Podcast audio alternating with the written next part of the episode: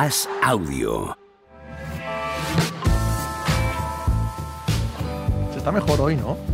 Está mucho mejor. ¿Verdad? No hace tanto frío. Sobre todo el chorro. Igual El chorro, de temperatura no es tanto, pero el chorro Sí. a mí me cogía el cuello y me hundía. Pero esto sigue igual todo. Bueno, No, no sé qué ha cambiado, sí, no, sí, que no hay frío. pero bendito sea. Bendito sea. El cambio climático ha venido a salvarnos Ha en llegado a esta este ocasión. rincón, que era el último del planeta. que quedaba fresquito. Hace calor ya. No, No, estoy viendo el Giro, están, están empapados, como siempre, en el Giro, mojados y ya hablando de etapas que se pueden recortar porque hay nieve en los altos. Y yo, pero qué cambio climático que mi madre, esto es el Giro de toda la vida. Hola, ¿cómo estás? Muy bien, Rubio? ¿tú? ¿Cómo- ¿Sabes que hoy es miércoles 10 de mayo del 2023? Sí. He dicho bien la fecha. He dicho la fecha, yo creo que ayer no la dije. Igual sí. ¿Dijiste No sé. No, no, mal Ah. la dije el lunes, que dije agosto. Yo creo que ayer ni siquiera la dije. Bueno, ¿Puede ser? ¿qué prefieres? ¿No decirla mal o no decir, decirla mal o no decirla? No, decirla hay que decirla. Yo, Aunque sea soy- mal. Estoy, estoy cortado un poco. ¿no? Si haces programa antigua. diario hay que, hay que decir la fecha, ¿no? Que quede claro. No te saca de quicio cuando. Chapada a la antigua, ¿eh? Sí, bueno, últimamente no chapo nada, ni a la antigua ni a la moderna, pero eh, ¿no te da la sensación de que el tema, el tema manipulación con, con fechas es de las peores y de las que menos caso hacemos? Es decir, sacar declaraciones de hace dos años, vídeos de hace año Ah. y medio, tal, y te las ponen hoy como si lo hubiera dicho hoy. Es una de las formas más fáciles de manipular. Puedes decir que no has manipulado, ¿eh? este hizo esta declaración, este, este dijo aquello. Y es, y es un timo gigantesco. Entonces, por eso me gusta que, que se sepa claramente en qué día estamos y que, que hablamos de hoy, hablamos de lo que se dice hoy. Esto igual dentro de dos años no vale, ¿no? Estoy bastante de acuerdo. ¿verdad? Sí, sí, sí. sí. No lo había pensado. hay mucha no me parecía que- tan importante, pero viéndolo ahora sí. Sí. No, bueno, o sea, es una chorrada que lo digamos aquí al principio del programa, pero la sensación es. coño, creo que esta semana le ha pasado a, a Juanma Castaño. ¿Sabes? Que le han puesto unas declaraciones de algo de Vinicius, de que si provocaba o no provocaba, no sé qué. Pero eran declaraciones de hace tres años. Claro, tú no estás manipulando. Ya, ya, ya. Coño, pero es, es obvio que sí que estás manipulando. Que tiene que ver una opinión de hace tres años con los hechos acaecidos allá para acá con respecto. Y, y es muy desagradable eso. Porque el que la hace, que tiene una maldad intrínseca, se lava las manos. Es cobarde. Es hasta una manipulación cobarde, ¿no? Prefieres el que junta los audios. Casi, casi, casi es más decente como criminal ese que el otro. No sé si es la palabra decente. Probablemente no. Pues sí que estoy de acuerdo, sí. Voy a, voy a Eh, empezar a decirlo también todo el rato. eh, Guatalba, Juanma, ya empiezas a ver a los Celtis en casa. No, vamos a tener cuidado. Que hace un año también te- estaban un poco en casa y mira la que hicieron en Milwaukee. Vamos a tener un poco de cuidado. O en Banyama, oye, Carvajal de repente, ¿qué? Vaya partido. Vaya partido, aunque creo, y lo decíamos ayer aquí en la pica, y me mantengo hoy, claro, después de que pasó lo que pasó, que, que conspiró un poco a su favor, eh, poniendo Guardiola, que con quien juega ya lo sé, pero poniendo a Grilis allí y eh, pasando de las bandas, porque facilitó el trabajo tanto a Camavinga como a Carvajal. Dos jugadores que no tienen desborde por fuera, que siempre van hacia el interior. En el interior estaban muy bien cubiertos porque el Madrid estaba muy bien protegido. Hace un gran partido Carvajal y inmenso partido Camavinga. Pero era un partido en el que, tal y como juega el City, les favorecía a los dos laterales del Madrid. Sí. Yo, además, es que creo que fue muy decepcionante Manchester City. ¿Sí? Sí, Yo me esperaba eso, ¿eh? me pareció, yo me lo esperaba más. Magic Andreu, lo dije aquí, delante de vosotros todos. Sí, sí, sí. Yo, sobre todo, es que me dio mucha sensación de que les afectó mucho el gol psicológicamente. No los vi mal hasta el gol y después del gol, sobre todo luego en la segunda parte, no les vi que cogieran, que se templaran nunca, ni cuando empezó la segunda parte, después ya de resetear un poco en el descanso, ni cuando empatan siquiera les vi muy imprecisos, ¿no? Bien, Como... te lo compro. Pero ya los vimos contra el Bayern y ayer Sí, en sí. sendas ocasiones en las que tenían la Champions fuera de sus manos, ¿eh? de que podía romperse. Y han sobrevivido. Eso sí, hay un punto de Y se gana en esto, ¿eh? Se gana si en se esto. Le, si se le si se le aplaude siempre al Madrid eso, hay que aplaudírselo a veces al rival Eso también. es, Ser eso es. capaz de, de no salir 3-0 en un día que, que era en un momento determinado para, para justo antes del gol del City, del, del gol de De Bruyne, era, estaba el partido para mínimo 2-0 o incluso peor. sí. Sí. O sea que sí que tiene, yo creo que sí que tiene mérito. Lo que decíamos ayer con Luis de, del portero, pues también hay que decirlo el otro portero ayer. O sea que todo, sí, sí, sí. Pero aún así yo me esperaba un poco más, sobre todo cuando tenían, no sé, un poco más con la pelota, ¿no? Les vi muy, Hubo cinco o seis jugadores que parecía que, que estaban sin estar. Julich, por ejemplo, nombra uno. No lo nombra, pero habla de él. ¿Cómo se llamaba ese jugador que decíais que atropellaba a rivales tipo Shaquille O'Neal? Tú escupe al cielo, Julich. Tú escupe al Bueno, cielo a ver la semana que viene. Es el día. Que Claro, la semana claro, que viene Claro, claro. pon la fecha, como ha explicado Pepe, del mensaje. Correcto, ayer está. eh, Que se llama Haaland. Ayer Por si está la pregunta, mal. Imagínate que es en serio la pregunta y estamos Haaland, correcto. Erling Erling Haaland. Brut Haaland, ¿vale? Sí. Y sí, tiene un muy mal día y una enorme defensa de. interpretamos, Juliuch, que no lo quieres en ningún caso para el Real Madrid, ¿no? No, y interpreto que te parece poco jugador. ¿no? Que Sí. Visto lo visto ayer, cual, que lo normal es que sea poco jugador que en si la mete vuelta. dos goles en la vuelta sería un desastre tremendo de la defensa del Madrid. ¿no? Vamos a seguir analizando tu mensaje, Juliuch. Tu mensaje, mensaje- tu mensaje ventajista, vamos a sacarle. Cerezo, ¿es De Bruyne el mejor mediocentro de Europa? Hombre, no es mediocentro. No. Eh, supongo que es mediocampista lo que quieres decir con MC. Ah, Eh, puede ser, pero juega de delantero, ¿eh? Ahora mismo juega de delantero en el, en el City, básicamente. Y ayer mete un golazo como lo como un pino. Pero tampoco hace un partido especialmente no brillante, ¿eh? A mí no me parece. Para nada. Pero es verdad que de los que es un poco el que más intención tiene, aunque no esté preciso. Mm. Es que yo, sobre todo, Grilis y Bernardo Silva, los vi, Yo, los vi como superados por el escenario, además. ah, yo es que problema creo que el de- partido de lento, era muy jodido para ellos. lentos, imprecisos. no Muy sé. jodido, muy jodido para ellos. Es verdad que hay un momento en la segunda parte, yo particularmente, y aquí tiro de prejuicios, además prejuicio compartido con prácticamente todos los profesionales del fútbol del mundo, que es que Grilis les cae mal. Jack Grilis, con ese pelito y con esa Ya. diadema, les cae mal a los futbolistas. Es que y entonces, todavía mejor para Cuando sale- eso, ¿no? cuando sale, le pegan. Es un jugador al que pegan. A Grilis es un jugador al que pegan eh, gratuitamente. Ayer Carvajal, pero en general, mira, hay una, hay una anécdota gloriosa. El año pasado en la eliminatoria contra el Atlético de Madrid, él sale de suplente en el primer partido. Y cuando lo saca a campo, Guardiola, van Correa, eh, Savic, Versálico, bueno, estoy diciendo los nombres por decir porque no me acuerdo exactamente quiénes eran, pero creo que eran estos. No van a presionar, a hacerle así. Te juro por Dios que van a agredirle en los primeros 15 segundos. Eso está, está coordinado. Y, y es un punto de tanto táctico, tanto de amedrentarlo, como de verdadero asco. De, es, que este diademas, es que te- este tío con las medias bajadas, es que nos cae mal. Es un pijete que nos cae mal. Y en partidos como el de ayer, eh, me uno a ellos. O sea, estoy a mitad de segunda parte en el sofá en casa y digo, Dios, qué ganas de pegarte una colleja, tío. O sea, me estás sacando de quicio tu actitud en el campo. Hay muchos comentarios contra él, de hecho. Uno preguntaba si es un poco Guti. Es que Guti era otro que caía, son jugadores sí, diferentes, sí, pero también caía muy mal a sus compañeros. O sea, bueno, no a la gente del Madrid me refiero, sí, sí, sino al. mucha gente que lo comparte. al Dice unos rival, que fueron ¿no? los mejores en la primera parte, sí, pero es que yo hablo sobre todo desde que les meten el gol y se tienen que enfrentar a la adversidad y en ese momento no merecida. Sobre todo yo creo yo pensaba que después del 1-1, que queda media hora, veintitantos minutos, pensaba que iba a haber un rato que al Madrid le iba a sentar mal y que iba a tener más ocasiones el City y un arreón final del Madrid. Y lo que no hubo fue el- lo del medio. Me sorprendió que no tuviera ahí un momento de, de más empoderamiento el City después Pero del si el 1-1. City con el 1-1 quería irse a Manchester, Sí, coger el sí, balón y pero- desaparecer. Lo explica Guardiola al acabar el partido cuando dice que no hace cambios. Sí, pero porque... tampoco, tampoco cogen el balón y desaparecen, ¿eh? O sea, No, no, no, no, me sufren. refería. Ya, ya, ya, sí. A irse, a literalmente, ¿no? A Sí, sí, sí, total. Pero, pero sí, no sé, a mí no, no, no me pareció tampoco que defendieran bien No, no, no, no. el sitio. O sea, No, por no, eso no. es que no me. Defendieron bien con balón. Eh, porque la primera mitad, ese, Sí, la- en teoría, mm, no sé, dominio absoluto, que en la posesión lo fue, pero en el partido no sé si tanto, era un dominio defensivo. Cosa que, ya digo, me parece lo normal, lo natural en una ida de semifinales Sí. en el Bernabéu y que además Guardiola ha hecho de manera continuada en los últimos tres años. Sí, que sí, en es verdad Champions. que si hacen lo que tienen que hacer en la vuelta, Han ganado. claro. en parte gracias a, a lo de ayer. Y es lo que te digo, esto se lo, se lo aplaudimos siempre al Madrid, pues ayer hay que aplaudírselo al City. Sí, sí, y que casi se ganan estas eliminatorias, ¿eh? que ya le han pillado en más de una ocasión, no a los equipos de Guardiola, a cualquier equipo propositivo, en suficientes contras en eliminatorias de estas que te eliminan, como para pensar, mire, Ya. dejo de poner la otra mejilla ya, ¿sabe? Qué partidazo, ya sé que tú lo piensas también, a mí no me pareció tanto. Yo te ¿No? leí en Twitter que sí, me ha dicho Miki que esta mañana lo has comentado con él en el programa, pero a mí Sí. no me pareció tantísimo. A mí me pareció una por- maravilla, tío. Sí, ¿no? Una maravilla. Es que me- estos La partidos primera tan- parte igual sí. A mí Eh, la segunda no tanto. Estos partidos. Bueno, es que en la segunda en Madrid me, Sí, me dio sí. miedo, ¿eh? Me impresionó. Si está bien Benzema, bien es normal, ¿eh? No, ayer eh, eliminan al City. Es una cosa, el- la segunda mitad del Madrid, uf.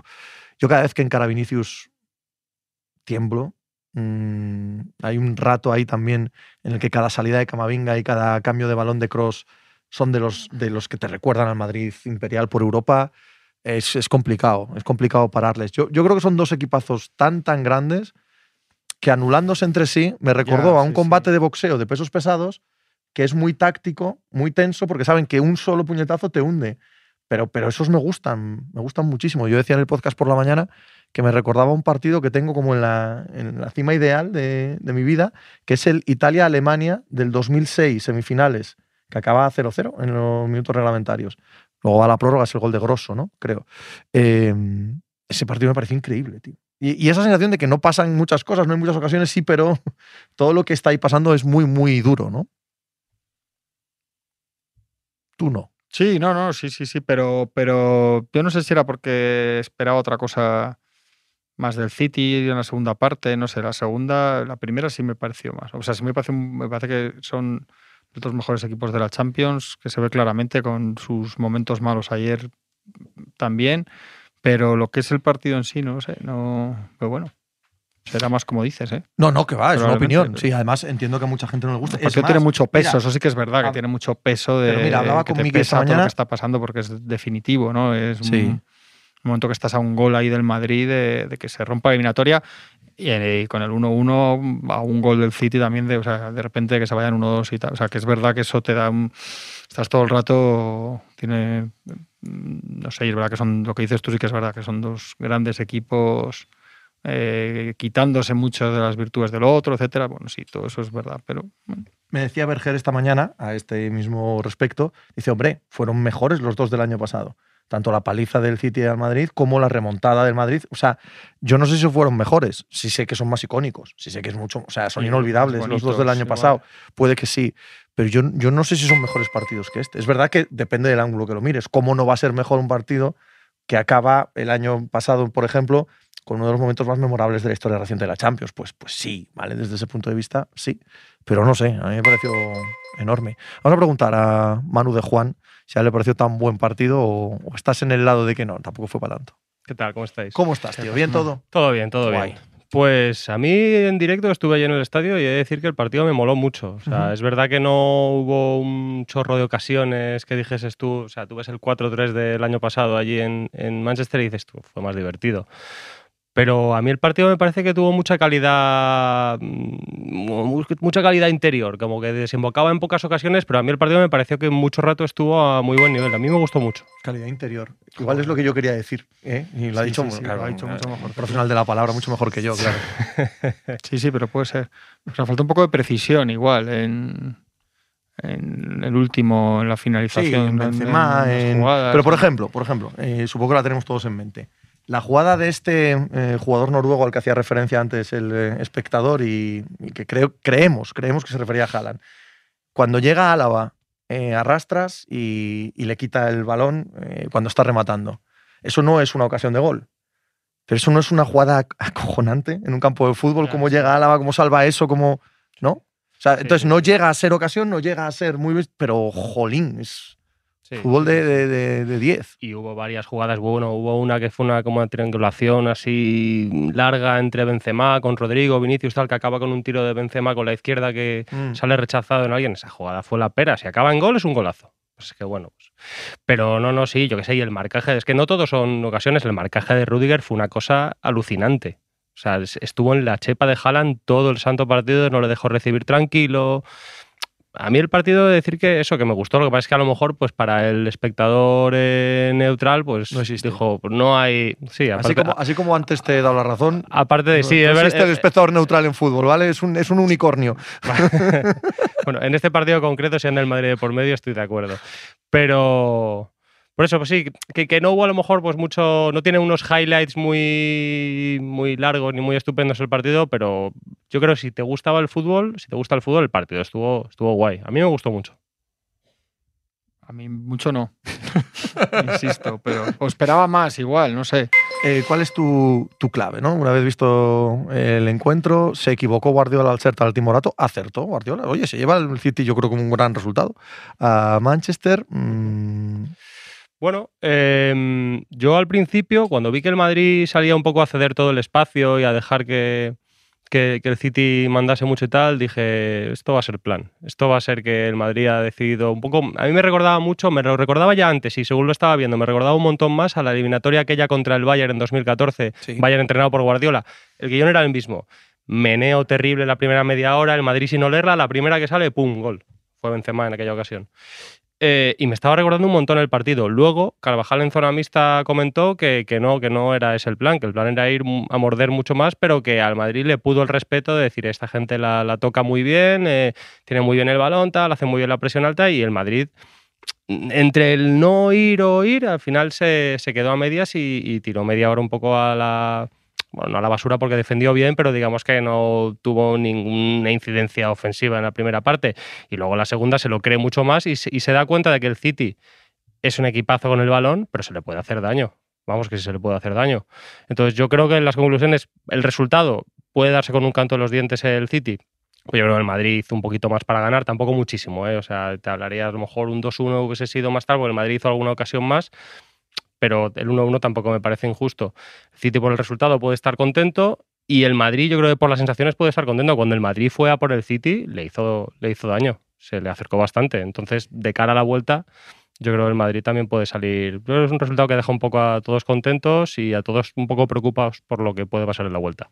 Sí, yo, yo sí que insisto en que creo que, que no podemos no darle al City lo que siempre le damos al Madrid. Sí, o sea, salir vivo de un partido en el que estás en serio peligro de que te descabalgue el Madrid tal y como sale, porque al principio de la segunda parte hay momentos de rondo, ¿eh? de minuto y medio de pases Sí. del Madrid estupendos. No, no, y con Yo bastante más profundidad que la que- del City. que O sea, tener- se arrimaban al área. que sostenerse ahí y al final a mí no me pareció que defendiera especialmente bien, pero es verdad que tampoco le hacen ocasiones a chorro, ocasiones. Y hay una sensación permanente de, de peligro, jugar mucho cerca del área, muchos balones, muchas faltas cerca, o sea, sí, pero, pero ocasiones son la- los dos para el Paradona Benzema y a Chouameni, ¿no? ¿no? Tampoco tiene yo creo que eso hay que dárselo. Si ahora hace el otro trabajo, que es lo que también hace el Madrid, o sea, tiene la madurez de, de habiendo aguantado esto, hacerlo en casa. Yo, ayer si te acuerdas, dije una cosa, que, que luego viendo el partido fue un poco lo que, lo que quería decir yo ayer, que al Madrid le iba muy mal jugar el primer partido en casa, aparte de por lo, lo obvio clásico del factor cancha y la vuelta y tal, porque el Madrid es el mejor equipo igual de la historia, este Madrid, en, las últimas media horas de los partidos de vuelta que se rompen. Y ahí el Madrid hace un daño definitivo de, de lo que sea, lo hemos visto mil veces. Y eso el partido de ayer probablemente no lo iba a tener. Entonces es verdad que hay un momento, sobre todo desde el 1-1, que si vienes ya con otro resultado, en ese momento el partido se rompe, el otro se va arriba, tú te tienes que ir arriba a la fuerza. Entonces ahí pasan cosas que al Madrid de una manera u otra las capitaliza muy bien. Entre paradas de, de Courtois, contraataques, si está atacando el otro, o, o, o ya esa presión si estás sacando tú. Entonces el partido de ayer, como todos están pensando la vuelta, ya no tiene eso. Eso ya lo, eso ya lo, lo fías a la vuelta, que no es lo mismo que sea el Bernabéu, que sabemos que se, que se traga que se traga rivales y partidos, a que sea allí, que también sabemos que el Madrid sabe jugar y que va a jugar allí, que puede ganar, pero creo que eso le que eso era un problema gordo a priori para, para el estilo de, de eliminatorias que le gusta, que le gusta, ya que no le gusta tener que hacer milagros y tal, pero que se maneja bien. Yo creo que esa última media hora desde el 1-1 mm, es mejor para el City, porque vaya pasando el rato. Eso lo explica el propio Guardiola cuando lo entrevistan a, a pie de campo al final del partido y no cambié a nadie. Pues porque no quería que aquello se descontrolase. Claro. O sea, que yo quería, es lo que está diciendo Juanma exactamente, que esto, esto se quede tal cual está. Sí, sí, es que a mí me parece un partido que debe- ha debido dejar muy tranquilos a, a los dos entrenadores, a Guardiola, porque dice, mira, cuando quisimos mandar, supimos mandar, y cuando nos, nos dominaron, tampoco nos hicieron una barbaridad de daño. Un poco manejamos los dos registros. Y el Madrid lo mismo. Cuando el City mandó, el equipo aguantó perfectamente y concedió muy pocas ocasiones. Ese tiro de De Bruyne, que una ocasión un poco a, medias, esa la primera que para Courtois. Y, cuando el, el equipo quiso quitarle el, City al- el balón al City, le pudo quitar el balón al City. Entonces yo imagino que los dos se van conformes y tan conformes como preocupados de que si Ya, el partido sí. de la vuelta se, se maneja solo en uno de los dos registros, que no es el que les interesa, muy malo. Yo me imagino la vuelta que va a ser muy de cautelas como el, el partido de ayer, una primera parte muy de cautelas porque saben que el primero que encaje, ese se tiene que volver loco y ahí, claro, ahí si juegas a la ruleta rusa, puede suceder que, que te pegues el tiro tú. Pero, pero bueno, yo creo que ambos se debieron de ir razonablemente satisfechos porque vieron a sus equipos en dos registros manejarse muy bien. ¿Te preocupa Benzema? Preguntaban Ah. ahí si, os sorpre- si sorprendidos con que Benzema terminara el partido precisamente. Hombre, yo sorprendido, ¿no? ¿no? Que Yo son no, partidos que no puedes quitar. bueno, no, puedes, entre comillas, sí puedes, pero que cuesta mucho quitar a un jugador así, ¿no? A mí es que Benzema, lo, lo puse ayer en el 1 a 1 y me lo estaban afeando hoy por Twitter. A mí Benzema, o sea, no la que tiene la falla, pero a mí en el juego me gustó. Me pareció que mejoró bastante lo de los últimos partidos. Es verdad que es que, por ejemplo, la final de Copa. La de Copa Benzema juega muy mal. Sí, que tienes que Muy, quitarte de muy la mal. cabeza lo, lo que sabes que puede ser Benzema también. Claro, claro. Pero o sea, claro, pero- ayer, No, pero yo discrepo con vosotros. ¿eh? ayer no hace un partido brillante en el remate, pero en el juego, No. dando salida al equipo, no está mal en está absoluto. muy impreciso. Está muy bien de ideas, pero ¿cómo, ¿cuándo no está bien de ideas Benzema? ¿no? Pero está tan impreciso que, hombre, claro que lo comparo con Benzema. O sea, no, no con el Benzema del año pasado, no con el Benzema Balón de Oro, pero es, es si ayer Benzema está medianamente preciso, esto está, esto está finiquitado. No, es- no está excelso, no está como el año pasado, está mejor de lo, de lo que estuvo, por ejemplo, en la final de Copa. Bien, es que la final de Copa estuvo invisible, Estuvo de acuerdo. invisible. Sí, sí, por eso. sí. Bueno, pues es un pasito más. Entonces, pero bueno, si es que yo, yo vengo manteniendo que a Benzema este año le ha pegado el viejazo. O sea, que, que- que también te digo, con 35 años que tiene, creo que son, o 34, no me acuerdo. No- Normal, o sea, evidentemente en algún momento te tiene que llegar. O sea, le han caído los años de golpe este año. El año pasado todos flipamos. Decía, ¿cómo es posible que este tío, bien entrado en la treintena, esté rozando los 50 goles? Tampoco era normal. Pero bueno, eh, a mí no me disgustó el partido que hizo Benzema, ¿eh?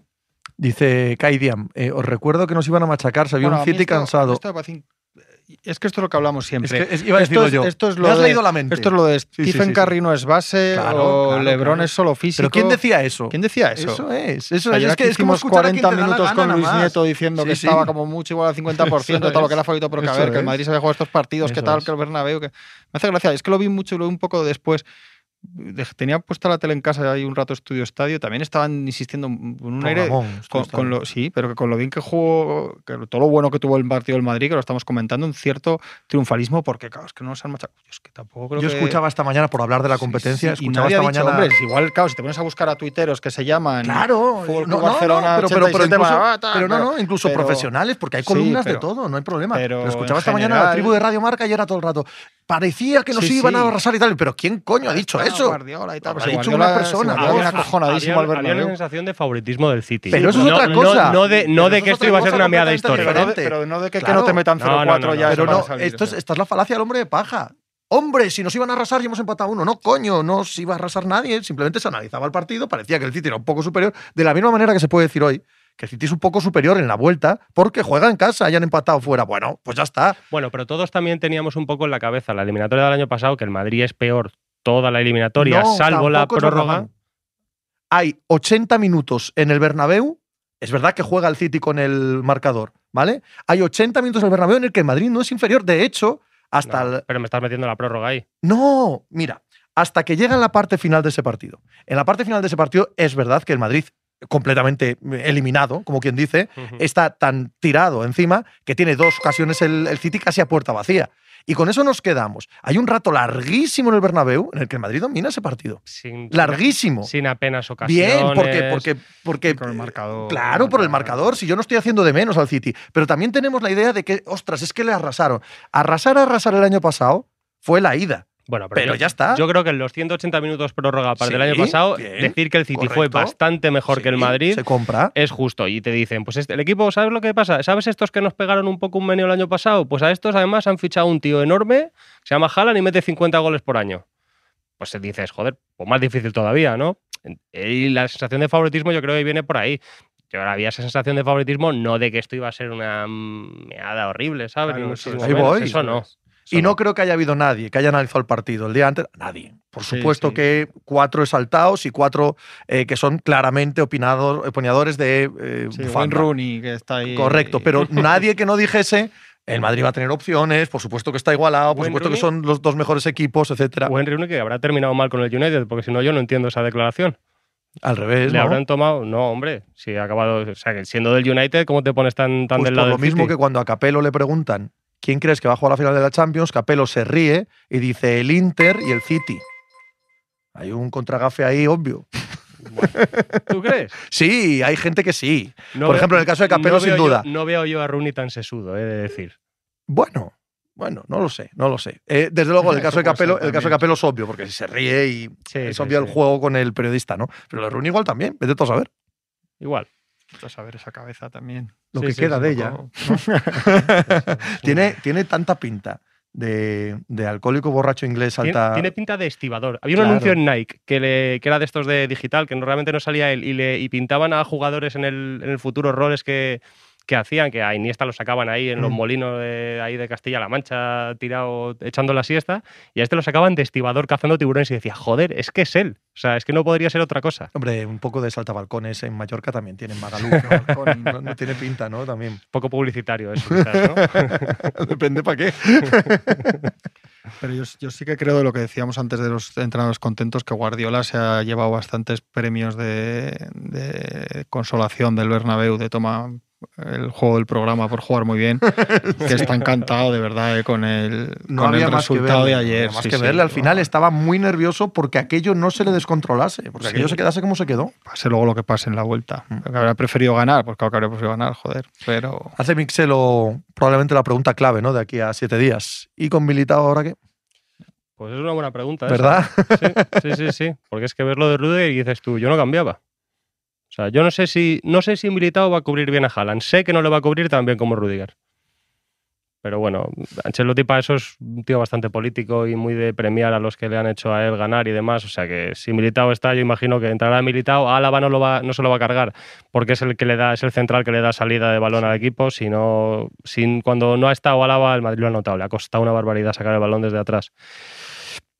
Cabe la posibilidad de que meta a Rudiger en banda o que meta a Rudiger de central y, y pase a Álava a la banda, pero También pierde lo de Camavinga, ¿eh? Porque Camavinga, o sea, eh, evidentemente si lo quita del lateral lo pone en el centro del campo y probablemente sea o Valverde o Rodrigo el sacrificado. Pero a lo que me refiero es que la salida de Camavinga ayer, ayer Camavinga, no sé qué pensáis vosotros, pero yo creo que hace un partido inmenso. No solo en defensa y no solo ayudando a sacar el balón, sino que sus arrancadas desde el lateral, dado que es justo por la misma banda que la de Vinicius, donde toda la defensa está mirando a Vinicius, o bien le generan a él un montón de espacio, o bien se lo genera a Vinicius. Entonces, las, las arrancadas de Camavinga justo desde ahí son relevantes. Son relevantes. Es verdad que en la segunda mitad lo tiene que cambiar y Es lo pone más al centro del campo, ¿no? es que fue un partido un poco marciano de Camavinga. Eh, empezó rarillo, luego hace la jugada del, del primer gol, que es, que es fantástica, está muy bien, y, y luego hace un partido estupendo, mete la pata en el gol, porque el, el balón que pierde es un pase horizontal suyo que a, a Rodrigo en clara desventaja, al pobrecillo. También es verdad que somos un poco injustos. Y- Si el zapatazo de De Bruyne sale fuera, Sí. no nos acordamos de esa pérdida. Pero bueno, Bueno, así es la vida. así Pero, es la esto, vida. pero esto es como no, todo. Pero, correcto. pero no es una. No es dices No, no, es que es, que es un, Es es que un es un error, cabezazo sí, que querías despejar para adelante y te ha salido un poco al lado. No, es un error. No, tú no das Sin ninguna duda. horizontal porque ninguna tiene muchísimo riesgo. Pero según la pega de Bruyne, va fuera y hoy no volvemos a hablar de ese claro, error, ¿no? Claro, claro. Pero, y luego se vio que se quedó un poquito encasquillado con ese error porque empezó a fallar. Hizo un par de controles, de primeros controles malos que lo perdió y tuvo un par de pérdidas que pudieron que pudieron causarle un lío al Madrid. No sé, es lo que decimos, ¿ves? Como no se lo causaron, no nos acordamos mucho. Pero yo en directo las vi y dije, está nervioso por eso. Pero yo creo que estaba dándole vueltas a mierda, la he cagado. Ujú. Pero hizo un partido bueno. Pues yo creo que va a jugar Militao, sí o sí, ¿no? ¿Y Rudiger sí o sí? No. Es que eh, no va a jugar Rudiger después de lo de Yo ayer. creo que no, por lo que decía Manu de Álava. Y es que además, claro, como no juegue, como juegue Militao y meta en los primeros 20 minutos dos goles Haaland, ya sabemos el Cristo por dónde va a venir. Pero me parece muy difícil que no juegue Militao. por- Ayer hace un por- partidazo Por Rudiger, galones y tal. Sí, sí. como la Copa un pino. Pero es un poco lo que digo de Carvajal y de Camavinga. Ayudado porque todas las circunstancias van hacia ahí. O sea, van hacia que Haaland No, no tenga espacio, que, que- que todo esté muy comprimido, que pueda pegarse con él todo el rato. Tampoco tiene nada que le haga especialmente más apto que Militao para, para esto. Quiero decir, Más más, cuerpo, ¿no? grande, ¿no? Sí, más, fu- más Sí, fuerte. sí. Puede ser eso. Digo, digo algo que, que justifique porque que digas, es que lo que hizo ayer Rudiger no lo puede hacer Militao o no lo puede hacer en la vuelta, que digas realmente por una cuestión táctica o lo que sea, es que es mejor. Porque creo que es el que jugó porque el otro no estaba y le salió muy bien, como le puede salir, porque encima Rudiger es un jugador Bueno, bastante, por- bastante irregular también. O sea que por buscar algún motivo, pues, pues mirarte los precedentes. O sea, vienes de un partido en el que Rudiger ha secado a Haaland y tú mira el último mes de Militao. ya. Es para echarse a llorar. Sí. O sea, que tú- Entonces- que tú, crees que hay un tema ahí para la vuelta? A ver, yo sé que, o sea, claro que hay un tema, evidentemente. Todo el mundo está pensando, Claro. o sea, yo creo que Ancelotti está pensando, ojalá a Militao le duela algo. Bueno, no, tampoco no, eso es demasiado. Pero, pero sí, dame, evidentemente el debate, si nos lo preguntan y tal, es que el, el- el debate está. Eh, yo creo que Ancelotti, si tiene habilitado, pues tirará con su once de gala y el pobrecito de Rudiger, pues irá, irá al banquillo, yo creo. Me afea con cabeza las circunstancias también conocidas como el plan de partido de Ancelotti. Es cierto, sí, sí. No, pensé que se daba por entendido que estaba hablando de que el plan defensivo del Madrid encajado al plan ofensivo del City, que para mí era bastante conservador, hace que brillasen los defensas del Madrid. Pero esto no es quitar mérito ni a los defensas del Madrid, ni por supuesto decir que eso llegó por casualidad. Eso llega porque Ancelotti quiere que hagan eso, sí, sí. Pensé que estaba implícito en mi análisis. Sí, no, no, vamos, o sea, el, no sé, o sea, el, partido es verdad que tuvo mucho. Ancelotti hizo, hizo mucha, mucho hincapié en que trataron de cortar mucho el juego entre líneas, no dejar que De Bruyne y Gundogan por dentro se moviesen cómodos. Entonces es verdad que a lo mejor los centrales tuvieron que verse con menos situaciones eh, peliagudas de a lo mejor de que Haaland se girase, pues eso, la única a lo mejor sería esa jugada de Álava que has hecho tu referencia antes, que fue un poco la que más la que más tuvieron que tal, pero, pero bueno, de todas maneras hay que pegarse con ese tío 90 minutos con todo lo grande que es, que eso es complicado, ¿eh? Y que el, que el Madrid acabase el partido también esto es una apreciación subjetiva, no sé si la primero si la compartís y luego si la compartís, que el Madrid acabase físicamente mejor que el City, ¿os dice algo? Yo dije ayer que es que el Madrid, cuando tiene que estar físicamente, está bien siempre en estos partidos, igual que en el del Camp Nou, en las anteriores eliminatorias, que luego les ves en San Sebastián y pues es una cuestión de que no. O en la primera parte, con el, en muchos minutos con el Osasuna en Copa. pero los días elegidos, el Madrid siempre, el año pasado igual que este, siempre está, siempre está igual o mejor, o sea, no suele perder por eso en los mm. últimos años. Y además que la final de Copa tampoco la gente hablaba, no, la final de Copa ha sido hace poco, es verdad que fue hace poco. O sea, no, le ha venido bien eh, tener tan poco tiempo de descanso al Madrid, pero el, Madrid en la final de Copa se esteó un poquillo, de hecho porque se estea un poquillo, se le mete Osasuna en el partido y al final lo tiene que ganar con, con un poco más de... Mm, con menos margen de lo que, de lo que se preveía. Pero, pero sí, bueno, a ver, el City también, la gente dice, no, es que el, Madrid llega con menos tal. Bueno, y el City se está jugando la liga, el Madrid se está tomando la liga cachondeo ahora mismo. Y, y, por ejemplo, para el próximo partido, el Madrid juega el sábado a las 9 y el City juega el domingo a las 3 de la tarde. Y además es que no puede jugar el sábado, he leído, eh, porque normalmente la Federación eh, Inglesa o la Premier League suelen ayudar al, al, equipo que juega en Europa. Creo que no puede jugar el sábado por Eurovisión. Sí, que coincide con... Otro damnificado más de Eurovisión. Correcto que sí, correcto que sí. Eh, y no puede jugar el sábado, entonces tienen que poner el domingo por fuerza. Y se está jugando la liga, efectivamente, la Premier no puede. Mm, Juega pronto, pero sí. Sí, sí, claro, claro. Mm. Y, el, y el City sí que no puede sestear. También es verdad que el City puede hacer cuatro o cinco cambios del equipo que juega ayer para un partido de liga. Podría haberlos hecho incluso ayer. Sí, incluso ayer. decir que puede dar descanso y salir con un equipo que ya que nos gustaría a muchos no tener. Que, tampoco, Más ese Tú es el banquillo que tiene ayer. Entonces, bueno, y tampoco creo que sea en cómo está un equipo en, en mayo, no creo que, que, influya tanto que jueguen un, o sea, ese, descanso ahora como la carga de. Mm, porque luego es muchas veces que cuando se, tú están los deportistas en la última fase de la temporada, igual que descansen, que pierden ya un fuelle, no sé si es tan decisivo. Es que luego está, esto ya sabemos qué pasa, que luego te pasa al revés y dices, bueno, es que el City está enchufadísimo competitivamente y el Madrid se ha dejado ir y eso tampoco es bueno, ¿no? Hombre, es verdad que yo es que lo que creo es que el Madrid en las otras eliminatorias, el día al Barça, insisto, el año pasado, este Madrid cuando tiene no, no es generan muchas, ellos están bien preparados físicamente. sí, siempre se habla. mi pregunta iba más en un sentido no solo de si llegaban apurados esta semana o si descansaban o no, no, no eso, sino que nos pasamos mucho rato haciendo un análisis, creo que genéricamente cierto, de, en la Premier League, en Europa en general, son equipos mucho más físicos que los españoles y se nota, y, que esto sorprende que cuando juegas contra un equipo inglés, de repente el equipo español esté mucho mejor físicamente. Pero es que es verdad que hay que sacar esa ecuación al Madrid. no entra dentro del resto de equipos españoles, solo eso. Y siempre se habla de, ¿cómo le llaman? La, curva de Pintus, que dicen, que al final siempre enfoca al equipo para que entre un poco en ebullición mm. en abril, mayo. Eh, siempre en enero, febrero tiene un momento de caída y casual, casualidad o no, suele pasar así que el equipo siempre empieza fuerte, tiene un enero-febrero que, se le suelen ir puntos y este año se le ha ido la liga en, ese tramo. El Mundial yo creo que tampoco ayudó lo más mínimo a eso y ahora el equipo está bien, ahora el equipo está con bastante energía. Qué, eh, héroe contracultural se ha convertido Pintus, tío. Es nombrarlo y eso es método Pintus, el Valle Pintusiano, tal, no sé qué está. Pintusian Valley. Sí, sí, sí. es, es, cierto, es cierto que cuando el Madrid ficha Ancelotti, primero ficha Pintus.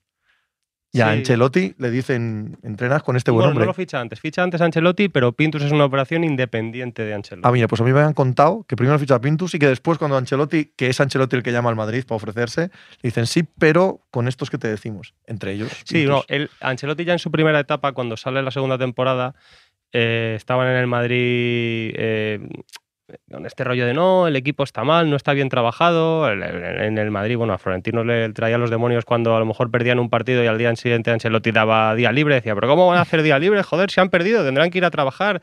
Y Ancelotti decía, no, si lo que tenemos en muchos partidos lo que hay es que parar.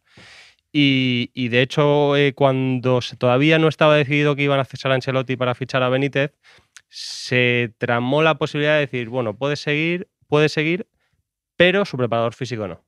Traemos nosotros a uno. Que yo creo que eso Ancelotti no sé si se hubiese tragado con ello. Porque además en aquella época era Giovanni Mauri, que era alguien que llevaba con él toda su vida, había estado en el Gran Milán este que gana las dos Copas de Europa. Sí, pero bueno. mm, la verdad es que las cosas como son. Pintus, el hombre, eh, ha estado en los dos dobletes Liga Champions que ha tenido el Madrid en los últimos años. O sea que algo debe tener. Un preparador físico no es un punto diferencial. Mm. No lo es. No porque hay. Ya, o sea, el pero- método que use o como sea, hay otros 10.000 que lo pueden replicar. Sí, Quiero bueno, decir. pero al final, yo qué sé, no digo que sea la clave. No, a ver, a ver si me explico. que a ver si me explico. que estar bien físicamente, está claro, estar tal, bien pero- físicamente es imprescindible. Solo quiero decir que para estar bien físicamente Ya, no dependes sí. de un señor que sea un mago, un genio. Eso hay mucha gente en el mundo que sabe preparar físicamente a la gente para que esté bien. No es un factor diferencial. No, creo que hay aquí un, un poco de estrellato Bueno, pop para, para este el- señor, un poco Madrid- exagerado. Pero el Madrid este año sí, evidentemente que lo hay, es el preparador físico del Madrid y, y le damos mucha bola, pues como a todos los que ha pasado, pero también le dimos mucha bola para mal a este hombre que le llamaban el científico o el profesor, el, el Mm. que tenía Zidane, Gregory Dupont, sí. porque se le lesionaron 60 tíos en una temporada, o tuvo las 60 lesiones en una temporada. Entonces dices, ¿tú no es un factor diferencial? Yo creo que más, no en el rollo de que el equipo juegue muy bien o, o tal, o sea, porque lo que no va a hacer Pintus es enseñar a Vinicius a regatear. Pero que el equipo no se te rompa muy poco y que te aguante bien, que el tramo medio te lo atraviese más o menos como sea y que te acabe volando la temporada, en eso sí que tiene una influencia. Claro que tiene influencia. están Eh, dando por todos Claro, lados. claro, porque no me entienden. Y voy a coger a Murias, que es médico y sabe de lo que hablo, y me está riñendo. Pepe antientrenadores y ahora antipreparadores físicos. No existen los técnicos diferenciales. No, no lo existen. No existen las diferencias cuando estamos hablando de algo em, intelectual, cuando estamos hablando de algo científico. La aplicación sistemática de un método se puede hacer aunque no sea un genio el que lo hace. El que es un genio es el del regate, el que pinta, el que canta. el- o sea, el aspecto genial y diferencial no es científico. ¿Sabes lo que te quiero decir? Sí, El, el que escribe esto tiene que juntar las letras bien, las palabras bien. Y ahí sí hay un punto genial. El que maqueta todos los días hace la misma página, el mismo tamaño. la- pero- la- lo que es científico no existe diferencial. Sí, Eso no es quitar. Pero, pero hay una interpretación de los pero también- datos, de bien, la- pero correcto, Lo que sea, que lo claro, lo hagan mejor. Claro, pero yo- hay, pero hay 10.000 que lo pueden hacer. No, es lo que me refiero. No digo que no sea absolutamente esencial para ganar. también habrá unas interioridades que no todo el mundo conocerá, o sea, él también tendrá su librillo y no lo irá regalando por ahí. No creo que exista una pirámide tan diferencial en cosas que son científicas. Las cosas que son científicas las, las conocen todos los científicos. Estamos todo el día eh, con cosas de estas. Mira, te dicen al profesor de la Leti también se le da pelo, pero yo creo pensar lo mismo. Es ¿no? un O sea, terrorista. el profesor Ortega es un terrorista. Es que además- el, el mayor, el mayor Esto- lastre esto del. Atlético de Madrid en los si últimos algo 10 tiene años. Pepe es que dice lo mismo, o sea que no vas a cambiar de opinión Vamos, de uno a otro. vamos, quiero decir, si es que- totalmente. y, y es otro, el profe Ortega es otro que han elevado a los altares del estrellato pop cuando es un señor que los pone a correr monte arriba en agosto. Que lo pueden hacer 10.000 tíos, joder, que lo que es jodido es lo de Griezmann. Bueno, el profe, el profe Ortega es una estrella pop más que nada porque le encanta ser una estrella pop, que esa es otra. es un Porque, tendrías que ver cómo, grita el, el profe Ortega cuando lo están grabando y lo bajito que habla cuando no lo están grabando. Sí, sí, lo de los 15 minutos abiertos ha hecho un daño. Lo diferencial es, lo diferencial es Griezmann, tío. Lo diferencial es Sí, Griezmann. pero- Y, Griezmann tiene que estar perfectamente. Pero poniéndolo, pero poniéndolo en su nivel, sí es importante, y si hay unos mejores No. que otros, pero poniéndolo en su Sí, nivel, el sí. rango de cosas que son importantes Sí, es para más- que un sí hay unos sea mejores mejor que otros, sí, pero sí. hay muchos que pueden ser igual de buenos, es lo que quiero decir. Y por supuesto que es esencial estar bien físicamente como no en un deporte. Pero ¿qué pasa? ¿Que, que el preparador físico de los Miami Heat no es élite también? Joder, quiero decir, estamos hablando de, de una disciplina científica, coño, de que tienen que tener tanto ácido láctico en los eh, músculos, tienen que comer esto, tienen que hacer este ejercicio, pim, pam, pum, y habrá diferentes escuelas y diferentes maneras de a- acercarse a ellas. Pero no es diferencial, porque, porque es un conocimiento. No vamos a convencerle, ¿no? No, ya te No, digo no, que no, no. esto es todo el día así. Y con- si no, luego con los entrenadores. y- No, Sí, no. yo entiendo el término medio. Sí, no, no quiero llegar al No, no, extremo claro. de. Y, y mucho menos decir que no son importantes. No, yo, yo creo que hay, lo que dices tú, que es verdad que hay como unas, Sí, una- una- unas bases científicas sí. y luego hay escuelas, pero luego hay preparadores físicos que tiran por una de la escuela o tiran por, un, por una línea de actuación concreta y la cagan. ¿Sabes? Entonces, bueno, pues también a lo mejor esto es en plan de. A lo mejor Pintus no sabe más que el resto, pero acierta más que el resto. O la caga menos que el resto. Ujú. Pues a lo mejor va por ahí. Puede ser, puede ser. Es Yo- que este mensaje se ha repetido mucho, así que ¿Cuál? te lo leo. Pero Pepe, a Pintus Bueno, los jugadores. Es- Además, es todo Sí, sí, pero, pero, Pepe. coño.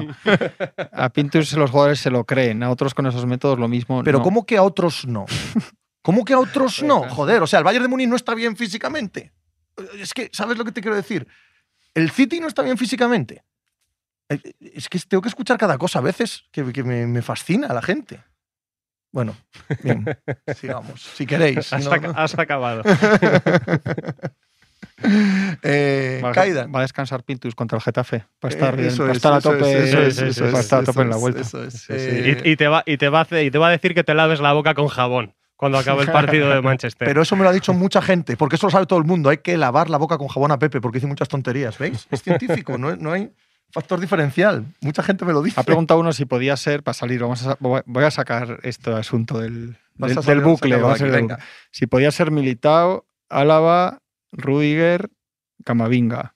Pues eso ya es un poco un invento, ¿no? Poner Militao, claro. O sea, militado el lateral derecho. Para no quitar. No, pero Carvajal no Claro, lo quitan, no, ahora claro que no pa' puede Dios, ser, ¿no? no. lo que puede ser es quitar a Camavinga y poner a Álava a la izquierda. Pero, pero el problema es que cualquier invento que haga ya si sale mal va a ser un invento. Yo lo que, lo que decía es que, es, es que hace un mes, ahora es verdad, ha tenido partidos muy malos últimamente, pero hace un mes eh, estaban haciendo todos reportajes de que era el mejor central del mundo, Militao.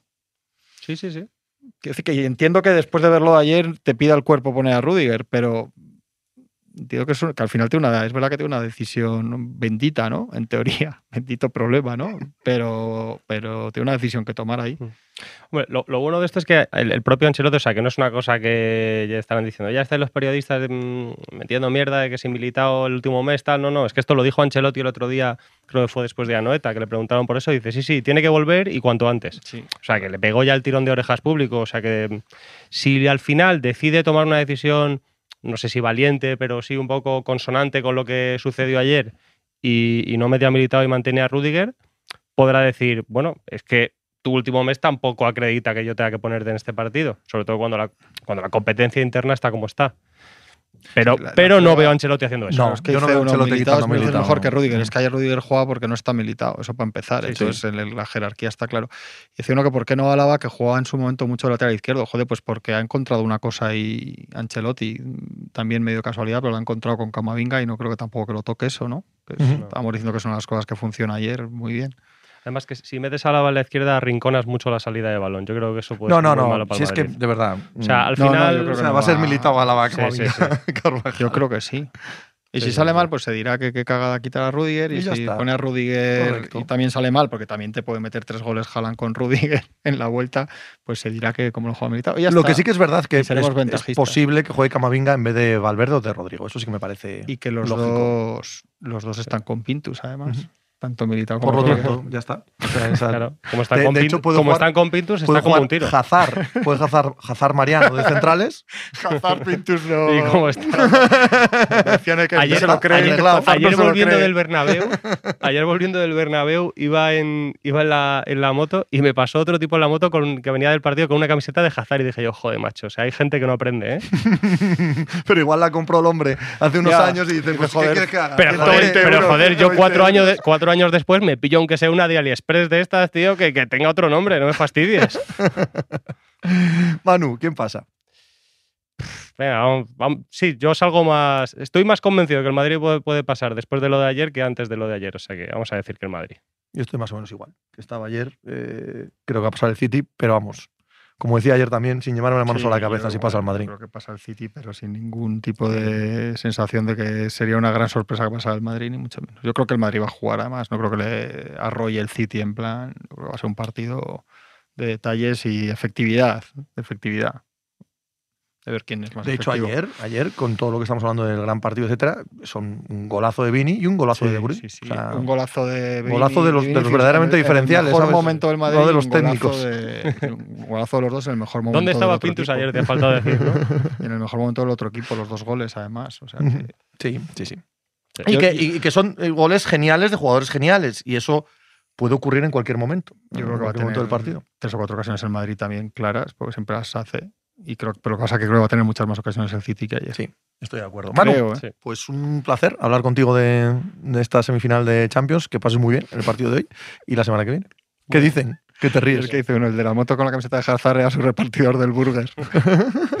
Dicen Patriosca. Por estos pagan mucho más que a ti. Frambu, nunca hay que comprarse una camiseta serigrafiada de cualquier jugador de cualquier equipo hasta que se retire. Nunca. Bueno, yo también defiendo la teoría de que no puedes comprarte la camiseta de alguien más joven que tú. Eh, Evidentemente yo solo compro Hostia, vintage. pues Hostia, Sí, pero, sí, pero no hay es que, duda. pero es que eso ya es un drama. Pero o es sea, que no yo me podría puede. comprar la de Modric. Sí, pero es que no se puede, tío. ¿Tú ahora vas a ir con una camiseta de Hendrik? Mm, No, de Hendrik no. Pero. Pero una de Don Federico Valverde Dipeta me la pongo mañana, si hace sí. falta. No sé, llevar camisetas más jóvenes, no sé. A ver, cuando tú empiezas a ver que todos los de la plantilla son más jóvenes que tú, y, eso, los, es- y los- eso- y los entrenadores. Eso- Cada poco ya, sí, están, sí, ya sí. están siendo los entrenadores. eso da una bajona que flipas. Pero bueno, es, es, Es la es- idea. es la vida, Pepe. Me voy a comprar una con la de Pintus, así no tengo ese problema. Claro, y si lo echan el año que viene. Que esto es muy así también, quiero Pues decir. iré, pues me compraré una moto para ir por Madrid enseñándola. Con la camiseta de pintura no te hace falta moto, vas. Voy corriendo, ¿no? Claro. corriendo Voy corriendo cuestas muy rápido y sin sudar lo más mínimo. No, no, no, las cuestas son las del terrorista del metropolitano. No, no, el, el que los pone monte arriba, monte abajo y. te pone al día. Bueno, Bueno, un placer, Manu. muchas gracias. Hasta luego. Chao. El Loreto, qué bajón, Pepe. Yo solo me podría comprar la de Butragueño o Mitchell, que sí, tío, es ley de vida. Ya no podemos andar poniendo. Podemos comprar las vintage. La de Tom Brady igual. eh, Hasta Bueno, yo No, ahí ando. yo creo sí, que la de sí. Tom Brady ando ahí, No, ahí. tampoco. Además, por lo que sea, como que nunca me ha apetecido comprarme la de Tom Brady. Eh, Mixelo, son ciertos los rumores de que la semana del 8 al 15 de octubre la pica de A se traslada a Londres para cubrir los partidos de Bill y Ravens por Hombre, allí. ojalá. Pues hemos hablado de. Hemos hablado de alguno de los dos, sabéis si adivináis cuál, que igual quiere irse a Londres a ver a los Baltimore Ravens. Helgrin, yo me compré la de Cristiano el día que se fue y la de Benzema el año pasado. Buen timing. Bueno. ¿Qué vas a hacer? No vas, a volver con lo que valen. Pues Manjama, cagómetro vikingo desactivado por el momento, ya irá subiendo de aquí al miércoles otra vez. Ricky, Que no, pero el Madrid. Yo creo que el Madrid. El, Ma- el No Madrid- existe el cagómetro madridismo, con el Madrid, Ese sí. concepto yo creo que no. sí, estoy de acuerdo. Lo que pasa es que luego hacen, que como todas las aficiones, pero como las son muy mayoritarios, te llega muy masivamente, pero se hacen sus narrativas después de, mira, ¿dónde estaban los que decían? ¿Pero dónde estabais? Y todo el que quería que el Madrid estaba aterrorizado ayer. Ricky, ¿por qué Vini no tiene problemas con jugadores en Europa? Porque los contrarios en Europa los respetan. Es evidente el nivel de la liga y de los jugadores de la liga. Pues ya está. Eh, yo soy yo. Para Pepe ya es turismo hasta ir a las rozas. verdad, verdad pura. El Loreto es verdad, la de Brady me encaja por muy poco. Es que ahí andamos. Andamos ya al límite. El Green no lo habéis entendido. He comprado las camisetas cuando se convirtieron en leyendas. No me pase lo de Hazard. No, no, no, no. Lo de Hazard no te va a pasar. No te preocupes, Helgrin. no tienes peligro de que, de que te pase que se convierta en una leyenda. Correcto, banana. Cuando se habla de Orchatum, hombre, debe ser Jason Tatum. Anda. Así a ojo, ¿vale? Eso o un personaje romano de Asteris, ¿no? que también acaban todos en Tatum. ¿Te acuerdas que esto que dije yo hace tres o cuatro años, absolutamente Hostia, tres o cuatro años no me acuerdo. de broma? Ya, ya de broma de- de que Tatum era mm, Rudy Gay con un mejor publicista. Y, Pues y no has querido borrar eso. Sí, No has mañana- querido borrar eso de tu, de tu historia. Mañana, no, mañana nada. Horchatum, tío. Qué cosa. Tenías, tenías que haberte olvidado de eso, de Rudy Gay. No tenías que haberlo sacado.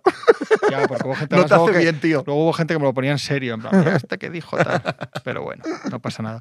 Que mm, también un partido muy importante para Tatum mañana, eh, por cierto. Mira, dice Bojican. ¿No os parece que los Hits prefieren a los Sixes antes que a los Celtics? Sí, ¿tú crees? Sí, Claro, hombre, ¿cómo no? ¿Cómo no van a todo preferir a los mundo Sixes prefiere antes que a los, Sixers antes que a los Celtics. De Oigrox, el partido de ayer de los Sixers en el Garden no lo vimos venir nadie. Yo no, Mm, yo no, verdaderamente que no. No, no, Verdaderamente no, que no. Pensé que iban a ganar y con cierta claridad además. Sobre todo, además, cuando, cuando ganan el segundo bien y el tercero en Filadelfia, ya como ha pasado otras veces, si en ese punto, ya no te digo solo el quinto, si en ese punto te dicen que, que va a ganar los dos siguientes partidos Filadelfia 26 ahí sí que no nos lo creemos nadie. Que ese equipo tenía dentro un, un vuelco hacia la eliminatoria. Y ayer la verdad es que es un meneo gordo. ¿eh?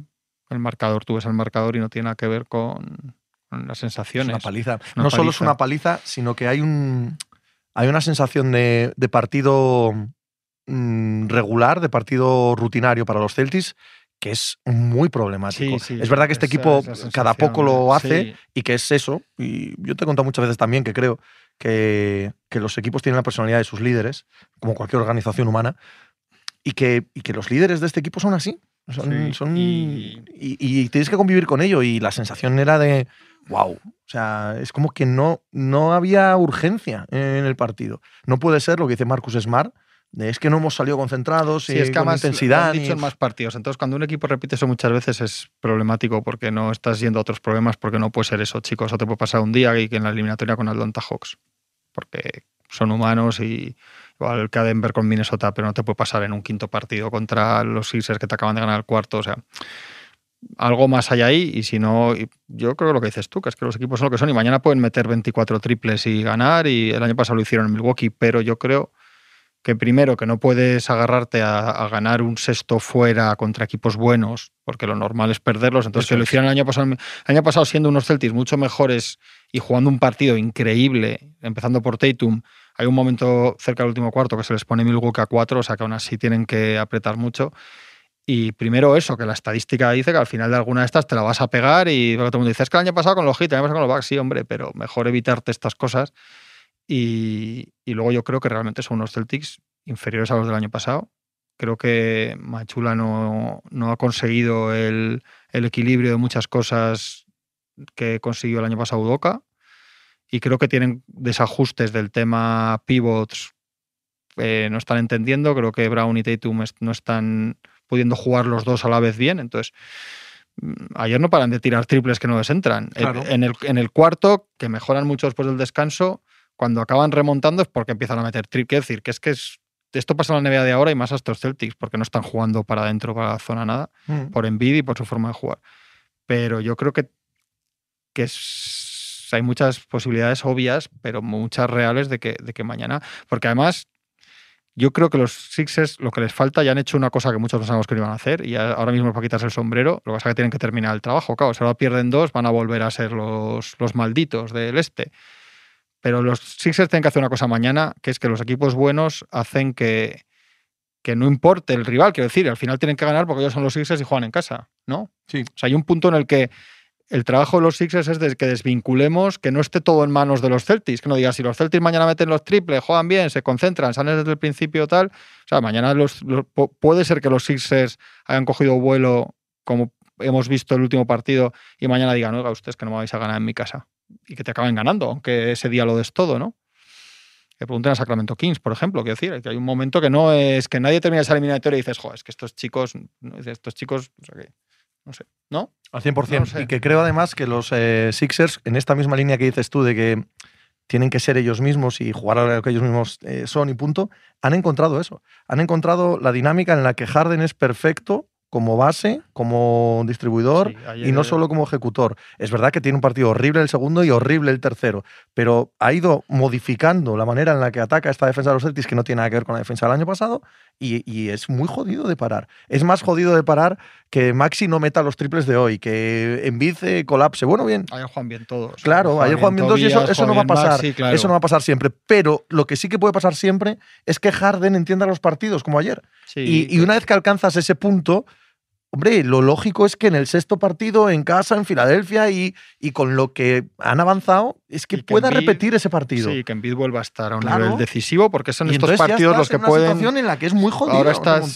Sí. sentado el, el escenario para que Embiid haga un partido que cambie totalmente la narrativa de su carrera. Es que es así. Mixelo, si da igual todo este año los Sixers a la final para perderla como ya es tradición por Filadelfia. Es verdad eso, que este año han perdido Super Bowl y World Series. Es una cosa, o sea, fascinante, Lo ¿eh? firmamos, ¿no? Depende de quién juegue con ellos, ¿no?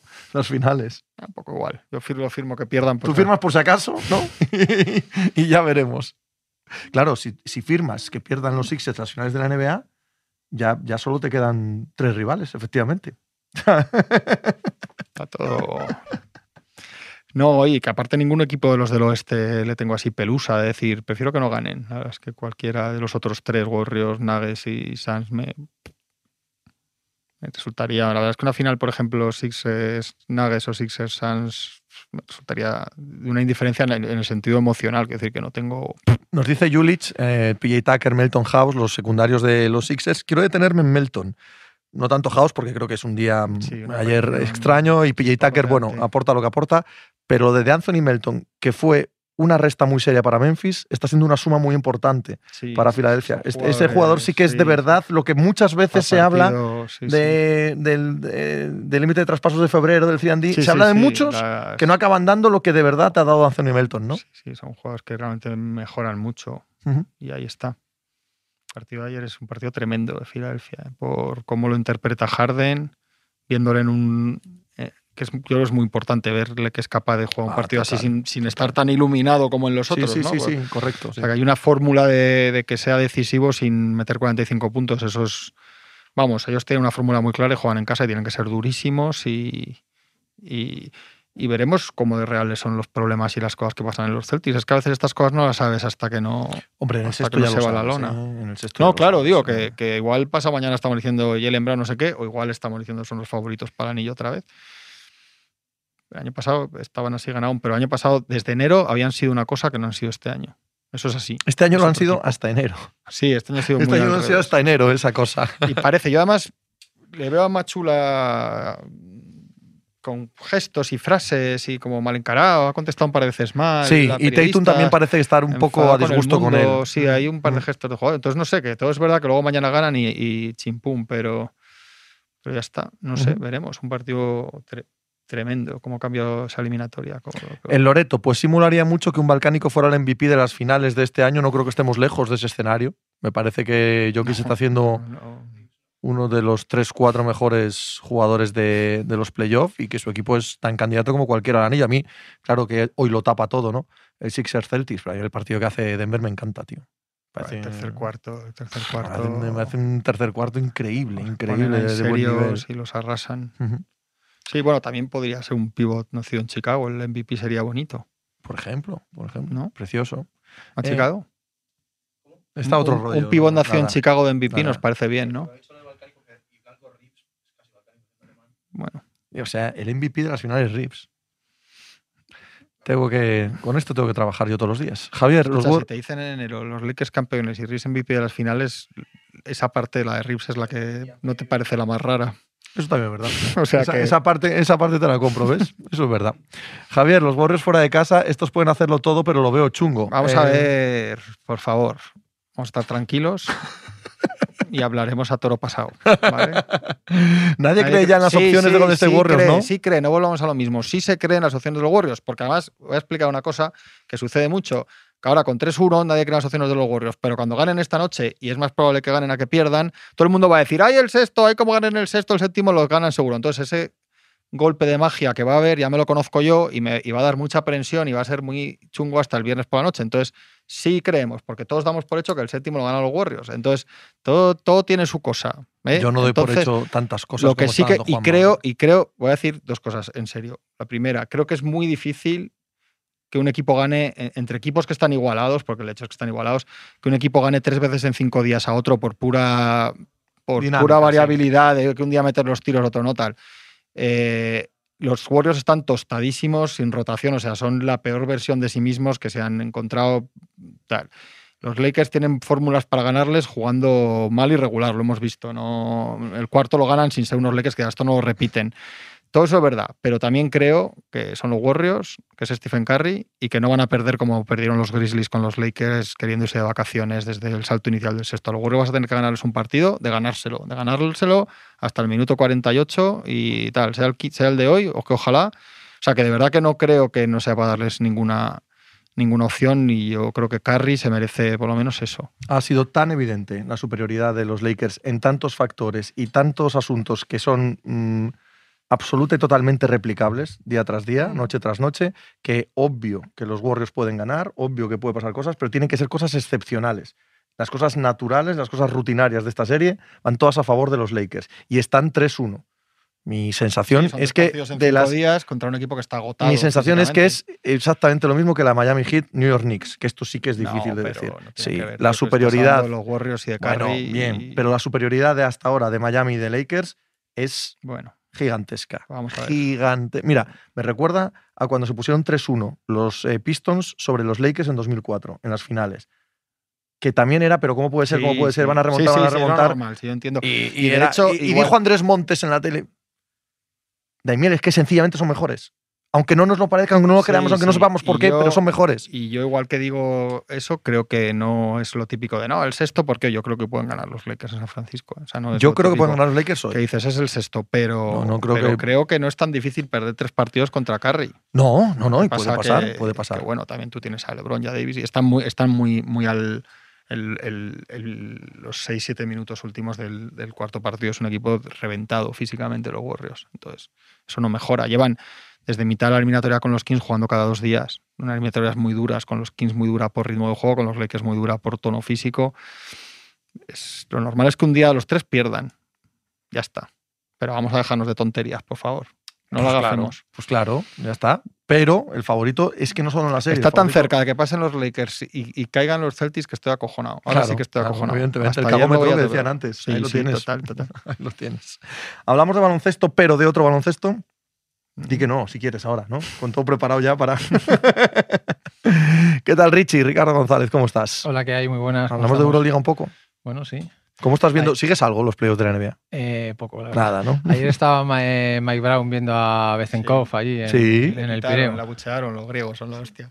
Porque como se vaya a Bezenkov, le empezaron a buchear. Basta ya de alfombras rojas, ¿no? Y El partido ayer, ¿eh? De, de- de esos señores. Estos americanos en estos partidos deben flipar de- del ambiente y tal. Bueno, decían los directivos del Olympiacos que habrían vendido 150.000 entradas, había dicho, sí, por petición. Y No sé. bueno, Igual es verdad. Hombre, el Partizan el otro día decía que tenía peticiones de más de 50.000, o sea que, que, bueno, un partido así podrían llenar un campo de fútbol, sin duda. En el Pireo, en Belgrado, Sí, seguro sí. que sí. Pues De todas como formas- estamos los del baloncesto universitario a ver partidos en campos Sí, de claro. fútbol, que los No, metan, no, no, coño. no.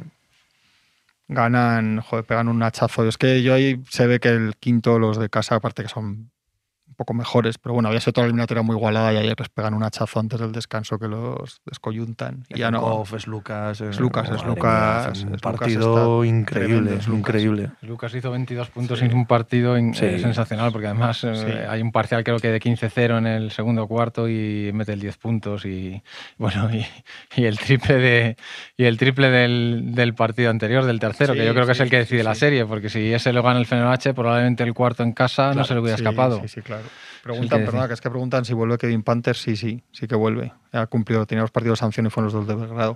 Pero de todas formas ha sido la sensación de que, de que es que es que ya se sabe y que lo dice la historia, pero que es muy probable que un quinto que lo gane, que al final lo gane el equipo de casa. Sí, Bueno, no ha ya pasado nunca, ¿no? Que Claro. En el formato No, actual de Euroliga, no, un quinto lo gana el de fuera. partidos, no, ganó no, el Vasconia en, en, en Atenas, sí. Queda tres. Hombre, es muy difícil, claro, porque al final llegas a una serie eh, muy castigado, se conocen muy bien y el quinto, si lo juegas en casa, se supone que, que- que eres mejor, ¿no? Tiene que haber circunstancias externas ¿no? que puedan ayudar a dar un, un vuelco. Y en este caso puede haberlas, ¿no? Porque es Obradovic, eh, que no hay que olvidarse nunca que hay quien está sentado ahí en el banquillo, que se lleva siempre todas estas eliminatorias, 20 de 21, y luego, bueno, vuelve Panther, el Partizan está al completo con la única baja de, de Abramovich que lo operaron precisamente en Madrid de la fractura en la, en la mano y el Madrid no tiene cuatros en ese sentido, no tiene ni a Dec ni a Yabusel, por lo que por lo tanto tendrá que jugar Mario Gessonia todo, todo el partido en ese puesto. Y yo creo que es una buena solución, porque cuando se ve en una misión muy centrado, es un chico que ayuda mucho en, en- en defensa, en las ayudas, que a lo mejor Yabusel pues, eh, no se le da muy bien ese aspecto, y ayuda mucho al rebote, es incluso más reboteador incluso que, que Dec por, por, por tamaño, vamos, y, y salto. Y luego la, la baja de, bueno, la duda de Poirier a última hora, que pero en principio parece que, tiene muy difícil jugar, que deja a Tavares como único 5. Lo que pasa es que Tavares.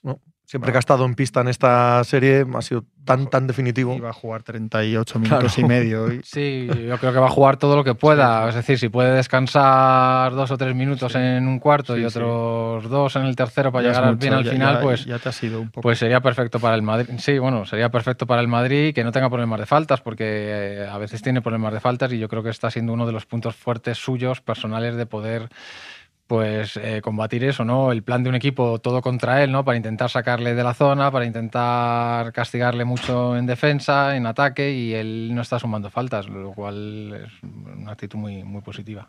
Yo creo que se- es probable que se acabe hoy lo de que no ha ganado ningún quinto fuera, el, eh, o sea, un visitante.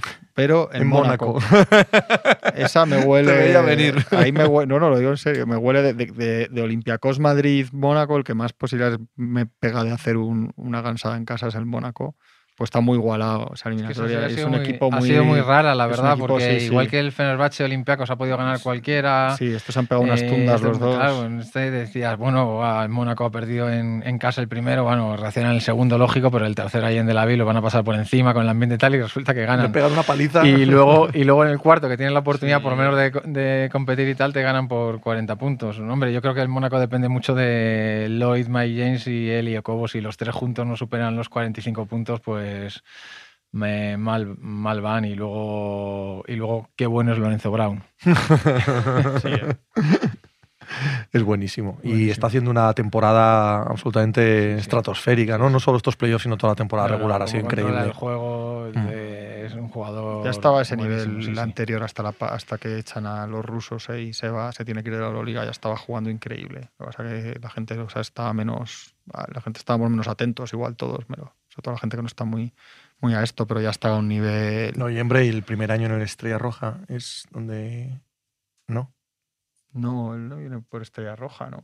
¿No juega Sí, un sí, año? sí, sí, sí, sí, sí, sí, Estrella sí. Roja, Yo creo que en el Estrella Roja. Sí, lo que pasa es que fíjate, ahí daba la imagen de más de base acumulador de balón, pero en plan más hacer jugar menos al equipo, ¿no? más individualista, más, más Puedes tener razón, ¿eh? Puedes tener penetrador, razón, menos yo- con, con más debilidad en el tiro de tres, no sé, se le veía un poco, no sé, que te daba la sensación, veías, evidentemente le veías jugar y decías, joder, este tío Sí, es muy sí, bueno, sí, pero, sí. pero no sabía si iba a encajar en un grande, ¿sabes? Le decías, "Oh, no sé, para el Barça, para el Madrid y tal, y, y podía tener, podías tener dudas, ¿sabes? Pero Yo recuerdo haberme lo encontrado un jueves de estos que vas haciendo zapping con, con el Estrella Roja y pensar, ostras, este tío es buenísimo. Este, este puede ser verdaderamente Sí. el líder de, de- esta liga. Cuando se nacionaliza y la gente, gente que no lo conocía decía, pues este es tan bueno y tal, o este no será, decíamos, cuidado. Cuidado, sí, sí, que este era uno de los mejores bases de Euroliga ya el- la temporada anterior, antes de jugar Bueno, con España. Y, y el Maccabi también ha, recu- ha recuperado en la serie y tal a Alex Borges, que, que, que, bueno, que es un jugador muy atlético, que va muy bien con su juego. Yo creo que es el, para mí el mejor interior de los que, de los que tenían eh, en plantilla. Entonces yo creo que, que ganan bastante con, con, esa, con esa incorporación. Bonzi Colson está jugando muy bien. No sé, tienen opciones. Yo no soy muy de este Maccabi, pero, pero sí que le veo con, con opciones de poder ganar el, el quinto. Dice Loreto, aunque la cague hoy Mónaco, ¿lo veis ya para estar de continuo entre los top top de Hombre, Europa?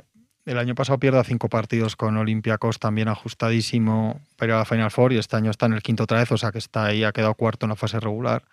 Y aparte es un equipo que está por situación económica y eso en el proyecto Euroliga, o sea que sí, ya ha fichado con mucha ambición los dos últimos años. Yo creo que sí que. Vamos a ver qué pasa con esto de Francia, de la, del límite salarial y tal, claro. Sí, pero, Pero- bueno, ahí es que con capacidad para ser top top, yo creo que puedes encontrar 7 8 equipos, porque, Sí. A ver, están los de siempre, pero Maccabi es un equipo top de, de siempre y bueno, pues se descuelga 5 o 6 años, pero vuelve y puede estar ahí, puede enlazar dos Euroligas ganadas y perfectamente. Y luego Armani Milán, pues es un equipo llamado también a estar ahí. Los dos turcos no creo que se bajen del carro aunque Tarde o salga. temprano volverá el Panathinaikos. Claro, el Panathinaikos ya, si, Temprano- si, temprano si, a- volverá- volverá al CSK.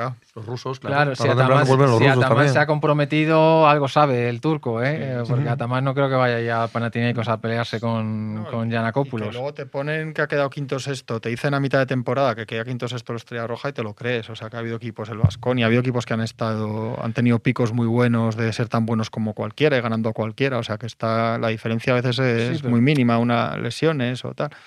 Claro, pero hablamos de, de clubes con, con, un potencial presupuesto de poder crecer y poder rondar los 30 mi, millones de euros, que claro, dependiendo de cada país, la fiscalidad y eso, pues ya sabes que va más en gasto en plantilla o menos gasto en plantilla, pero, pero claro, con ese potencial económico vas a estar ahí seguro, como por ejemplo puede estar también la Virtus Bolonia en poco tiempo si sigue apostando claramente. O sea que, bueno. Y además varios equipos también con, con, campo nuevo, ¿no? Van a tener cancha nueva, ¿no? El Bayern va a tener un campazo, eh, la Virtus también va a tener un, un campo nuevo, en Mónaco también eh, tiene el proyecto de, de, la pista nueva, o sea que... Valencia. Bueno, sí, Valencia, Valencia también, claro, por supuesto. Me da la sensación de que son peores que Fenerbahce y Partizan. Yo no creo eh, que Mónaco y Maccabi sean en esencia... Igual, Fenerbahce a principio de temporada sí era uno de los favoritos por plantilla, aunque luego ha sido un año muy difícil para ellos.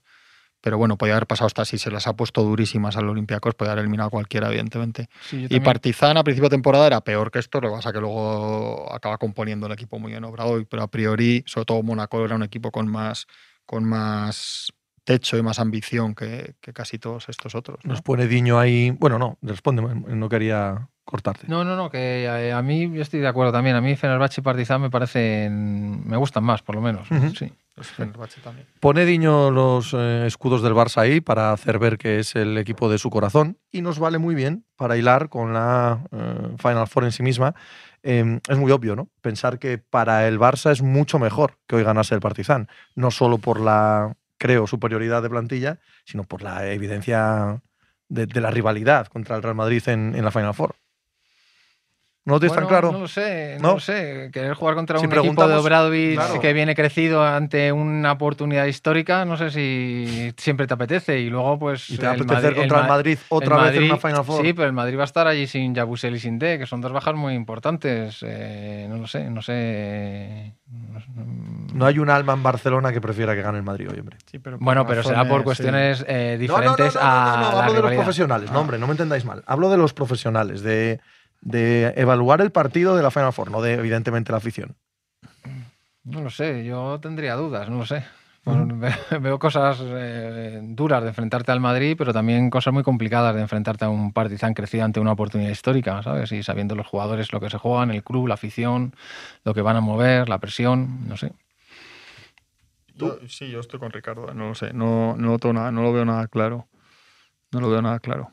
HFR, yo soy del Barça y no quiero al Madrid ni en pintura. Bueno, pero los aficionados lo entiendo perfectamente. ¿eh? O sea, los aficionados eh, lo, lo- lo sacaba de la ecuación, hablaba de los profesionales. Sí, pues, la celebración, ¿no? La derrota del Madrid y luego ya vemos si, si gana el Barça, ¿no? No, hombre, y que el Barça, en esencia, es sobre el papel superior a cualquiera de los dos.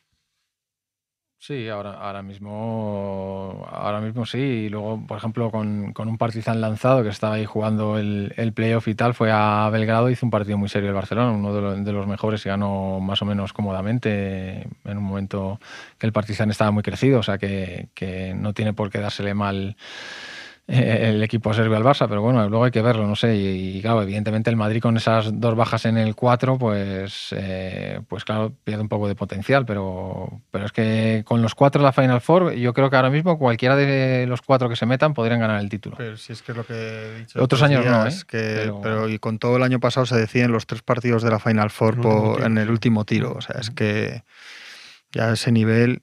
eh, Yo lo que sí que creo es que el Barça este año ha llegado en el mejor momento de la temporada.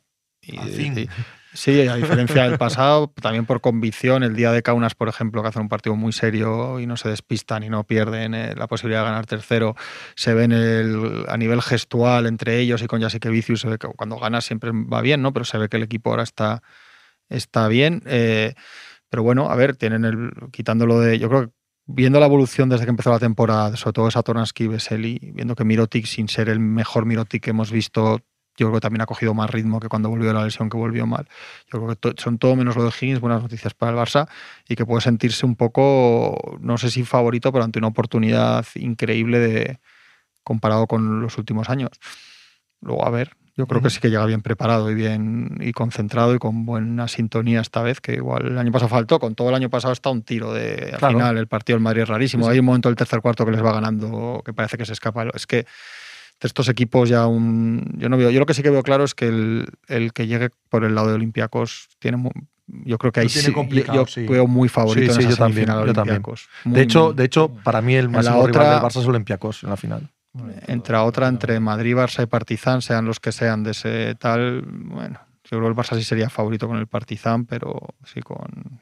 Sí, Teniendo que jugar. favorito eh, contra los dos. Lo que pasa que, bueno, el Madrid, por ejemplo, en este caso, que hablamos de la mejora de Satoransky y Vesely, que yo creo que es uno de los element- elementos decisivos del buen momento del, del Barcelona, yo creo que el factor Tavares ahí a Vesely le castiga mucho. Yo creo que es uno de los mejores cinco de la Euroliga que peor juega contra Tavares, porque evidentemente no tiene el tiro de tres y ya lo hemos visto que muchas veces eh, ya se hizo la apuesta por, por el efecto Sanli, Sí, pero sí. claro, si juega Sanli no juega Vesely, entonces... Bueno, eh, luego habrá que ver también el empalajamiento del, de- del 4, ¿no? Porque Mirotic, que quién le defiende ahora mismo, claro, solo, solo puede defenderle. A ese respecto, te pregunta Álvaro Brandeiro. Ricardo, ¿no confías en Cornelie? Hombre, para defender a Mirotic igual Regular, ¿no? Hombre, yo, yo- mira, yo te voy a decir, cuando yo veo a Cornelí, un tío de 2'11 que corre más o menos coordinado, que salta, que machaca, que tira de tres con una velocidad, que me, me recordaba un poco en el tiro a Alberto Herreros y tal, y decías, joder, es un tío con potencial, pero bueno, la realidad es que en partidos decisivos sin cuatro no ha jugado, el otro día le, in- le incluyeron en el partido contra el Unicaja, le dieron de alta en la ACB con problemas de, ya de cambios porque los están agotando. Ujú. Y jugó tres minutos en un partido intrascendente. O sea que ahora mismo no es que yo no confíe, es que. No confía nadie. Es que parece que Chus Mateo tampoco confía. Es decir, y es verdad que, que ha tenido momentos defensivos de salir tres minutos y de ser un despropósito defensivamente en esos tramos. Pero el chaval le ves y es un tío con potencial y con talento. Pero Si gana hoy el... El- no, que, que iba a decir que una de las cosas que yo pienso siempre la diferencia de la NBA y la Euroliga por la forma de jugar y las, y las normas con los pivos y la- los segundos en la zona y tal, es que aquí no se hace una cosa que en la NBA se haría desde el primer minuto, que es en la NBA tú pones a Mirotic de pivot, juegas con todos abiertos a, a tirar triples como locos y hasta que tengan que sentar a Tavares. Eso, en la- Eso es. eso en la Euroliga es implanteable. Aquí tiene que ser Sanli, que es, que es más tirador que, que Vesely, pero es 5, ¿no? Aquí no se te ocurre, no es nunca en el Barça a Mirotic de 5, casi nunca vamos a Mirotic de 5, ¿no? Que dirías, ¿no? Esto en la NBA sería en el minuto, nada más en el salto inicial. Pero es que es muy distinto el juego, claro.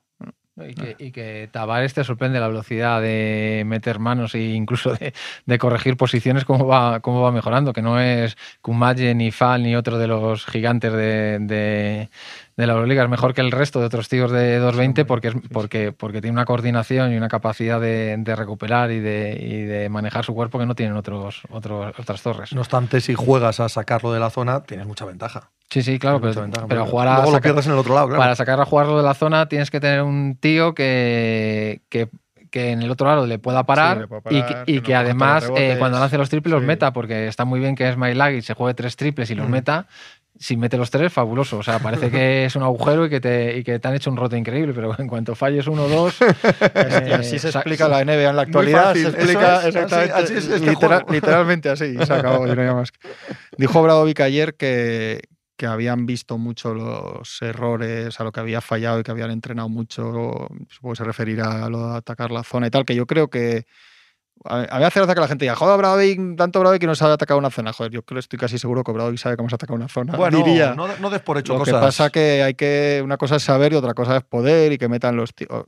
Y sobre todo en el tercero hay muchos tiros, yo creo, más que en el cuarto, muchos tiros liberados de Partizan, pero claro que, Es que si juntas el- eh, los tiros de Exun y los de Nunali, eh, Exun no es buen tirador, pero Nunali sí, y fue un despropósito. Entonces, si te- a ti te hacen una zona, que el objetivo de esa zona principalmente era que no te sacan hasta, porque en el uno contra uno estaban haciendo daño, pues el objetivo principal es eh, cubrir a veces pues eh, jugadores que en defensa no son eh, destacados, pues como puede ser Musa, como puede ser el Chacho, cubrirse un poco entre esa posición con Tavares detrás y evitar que te entren claramente en el uno contra uno, que es el fuerte del Partizan. Entonces, si y, por momentos, eh, sobre todo en el tercer partido, hubo momentos que la zona veías que no estaba bien ajustada, que hacían una finta y tiraban solos, pero bueno, es que te, obliga a cambiar la forma de jugar.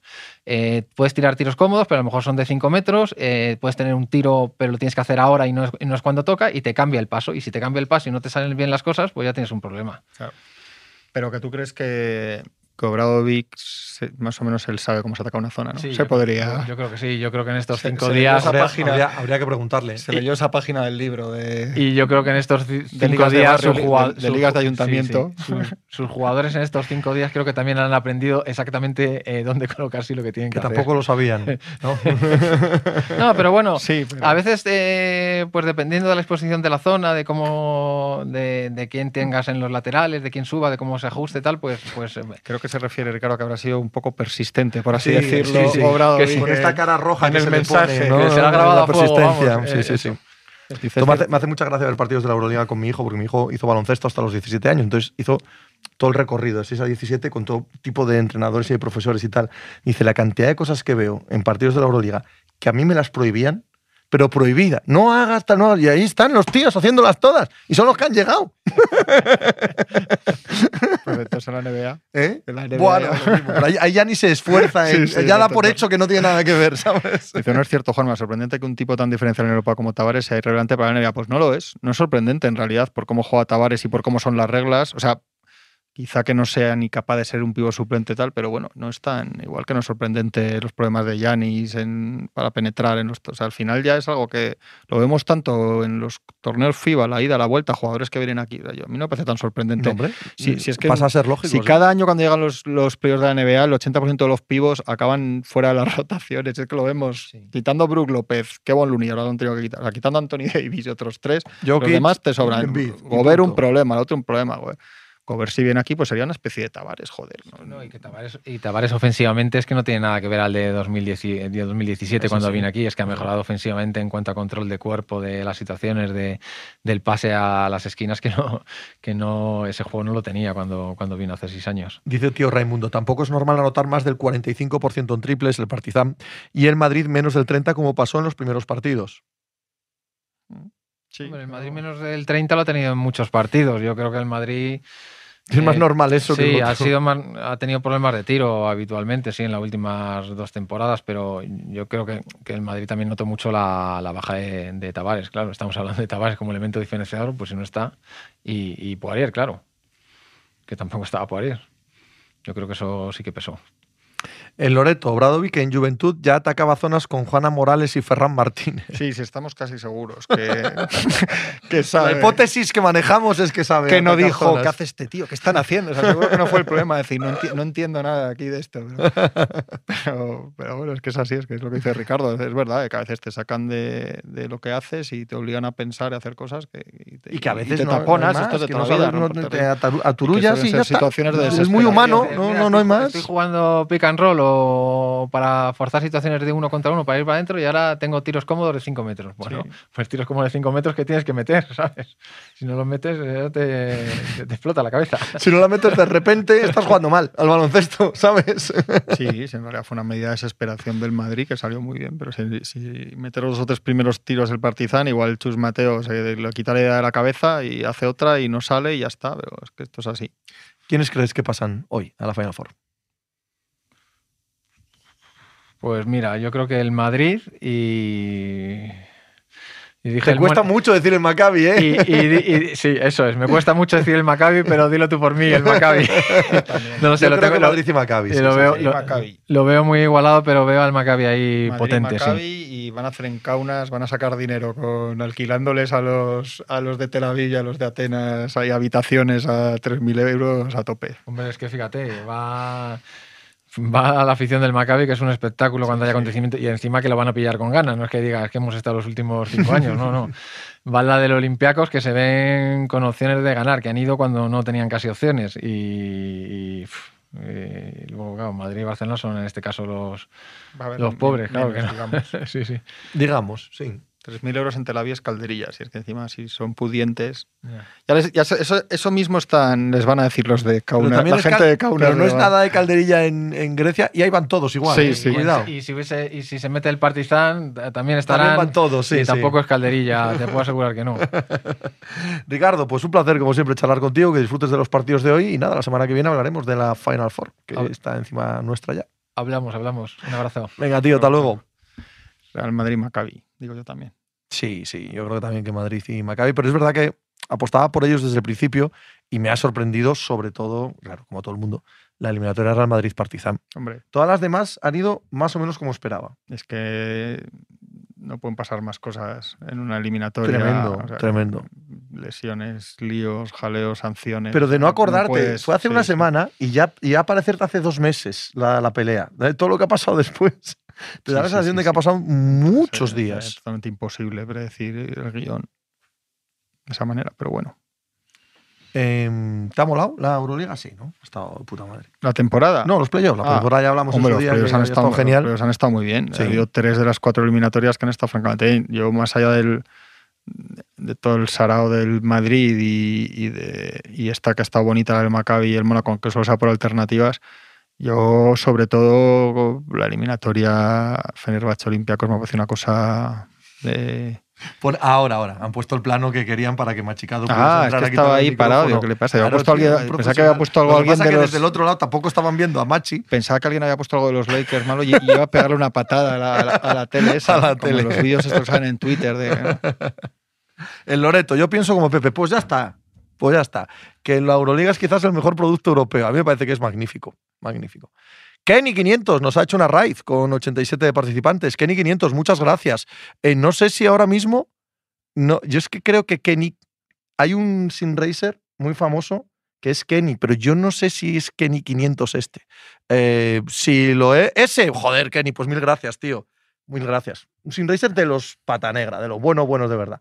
Aspiro a ser, aspiro a ser la mitad que él. Eso es lo que juegas tú. Sí. Pero es mejor que tú. Mil veces mejor que yo. Mil millones de veces mejor que yo. Kenny, Kenny es un grande. Pero el freno. ¿Eh? O por más. Es que Kenny, se me ha roto el- la célula de carga del freno de Fanatec y estoy absolutamente desesperado con esta mierda. Tengo que volver a frenar normal y no, y no me adapto. No me adapto. Se me ha roto todo, tío. Se me ha jodido todo. Eh, mil gracias, de verdad, Kenny. Un- además, te lo digo de corazón, soy muy fan tuyo y, y sigo mogollón tus, tus directos y un placer que andes por aquí. No sabía que, que nos veía, así que me siento muy, muy honrado. A ver, a ver si te mandan una con la garantía, dicen. No, no, no, en garantía está. En Eso por comprar barato, te dicen. Que también. no, joder, que es Fanatec pata negra, que me lo van a. Bueno, no sé si me lo van a reparar, pero me jode mucho todas estas compañías que cuando se estropea algo, aunque esté en garantía, eres tú el que lo tienes que embalar, eres tú el que lo tiene que llevar a- al sitio de recogida. Luego tardan un mes en reenviártelo y tal, y me jode eso, me ¿Qué jode eso un quieres, que poco. vengan a tu casa. Sí. sí ¿no? Evidentemente. Pepe es el stroll del Sir Racing, ojo, ¿eh? Ojo, eso, eso es malo, ¿no? Le regalaron un cochazo y ahí está compitiendo. Lo regalaron. ojo, ojo que me ha costado, que me ha costado lo mío. Nada. Spirit, sin Raser, que a lo mejor ha compartido carrera con algún futbolista de la liga. Kenny, sin duda. Kenny, sin duda, hombre. Ha estado en un montón de carreras All-Stars. Es la con hostia, gente- Kenny. Sí, sí. Kenny con Borja Zazo, con Heiki, con, con Stradi, deben ser los más populares de España y, y viven de esto. O sea, son ya profesionales de. ¿Ah, sí? Sí, sí. Sí. No, no solo por correr, sino por Twitch, quiero decir. Por, Ya, ya. por la comunidad que han generado. Y a- los invitan a carreras All-Star y compiten con gente famosa, entre ellos pilotos de Fórmula 1. O sea, y que está realmente lejísimos. ¿De mí? O sea, que no exageras. En otra galaxia, no en otra putísima galaxia. Pero en un buen día, con una buena estrategia de neumáticos, podrías. Me hace mucha gracia cuando, cuando estos que andan muy bien, que son muy finos, dicen, uff, es que en esta carrera hay un alien. Un alien que es que, pues, que le saca un segundo, dos segundos por vuelta. Digo, para mí un alien es el normal. El- o sea, el, el- el- el piloto normal es un alien para mí. Corgan, bueno, Pepe lleva más victorias que Champions alguno. Mira cómo se la tiran a la Leti. Cuidado. Supongo que a la Leti será. pero el ¿no? Atlético le debe una Champions. Varias. Esto de deberse ¿eh? Esa frase sí, es, es des- es desquiciante. increíble. Me parece increíble. En una cabeza eso. ¿no? Rodri Ferfer, ¿es la regla de los tres segundos la norma más diferencial entre baloncesto, FIBA y NBA? Sí, pues sí, probablemente. sí, Probablemente. sí que lo es. Totalmente. Yo estoy de acuerdo. Y la que explica, pues lo que decía antes Juanma, de Antetokounmpo, de Sí, Tavares, de... que unos no puedan en un lado y otros les vaya mal en otro, y etcétera, y que en la NBA veas cosas que digas, pero ¿cómo metes eso tan fácil? como no hay nadie ahí para...? Sí, sí, sí. Mixelo, y en la Champions, ¿quién gana hoy? Mira, Ahora va vamos a hablar. casi sí, un par de minutos y nos das el pie ahí. Pero vamos, Sí, porque vamos a hablar claro que el Inter, ¿no? Vamos a hablar... ¿No? claro, claro.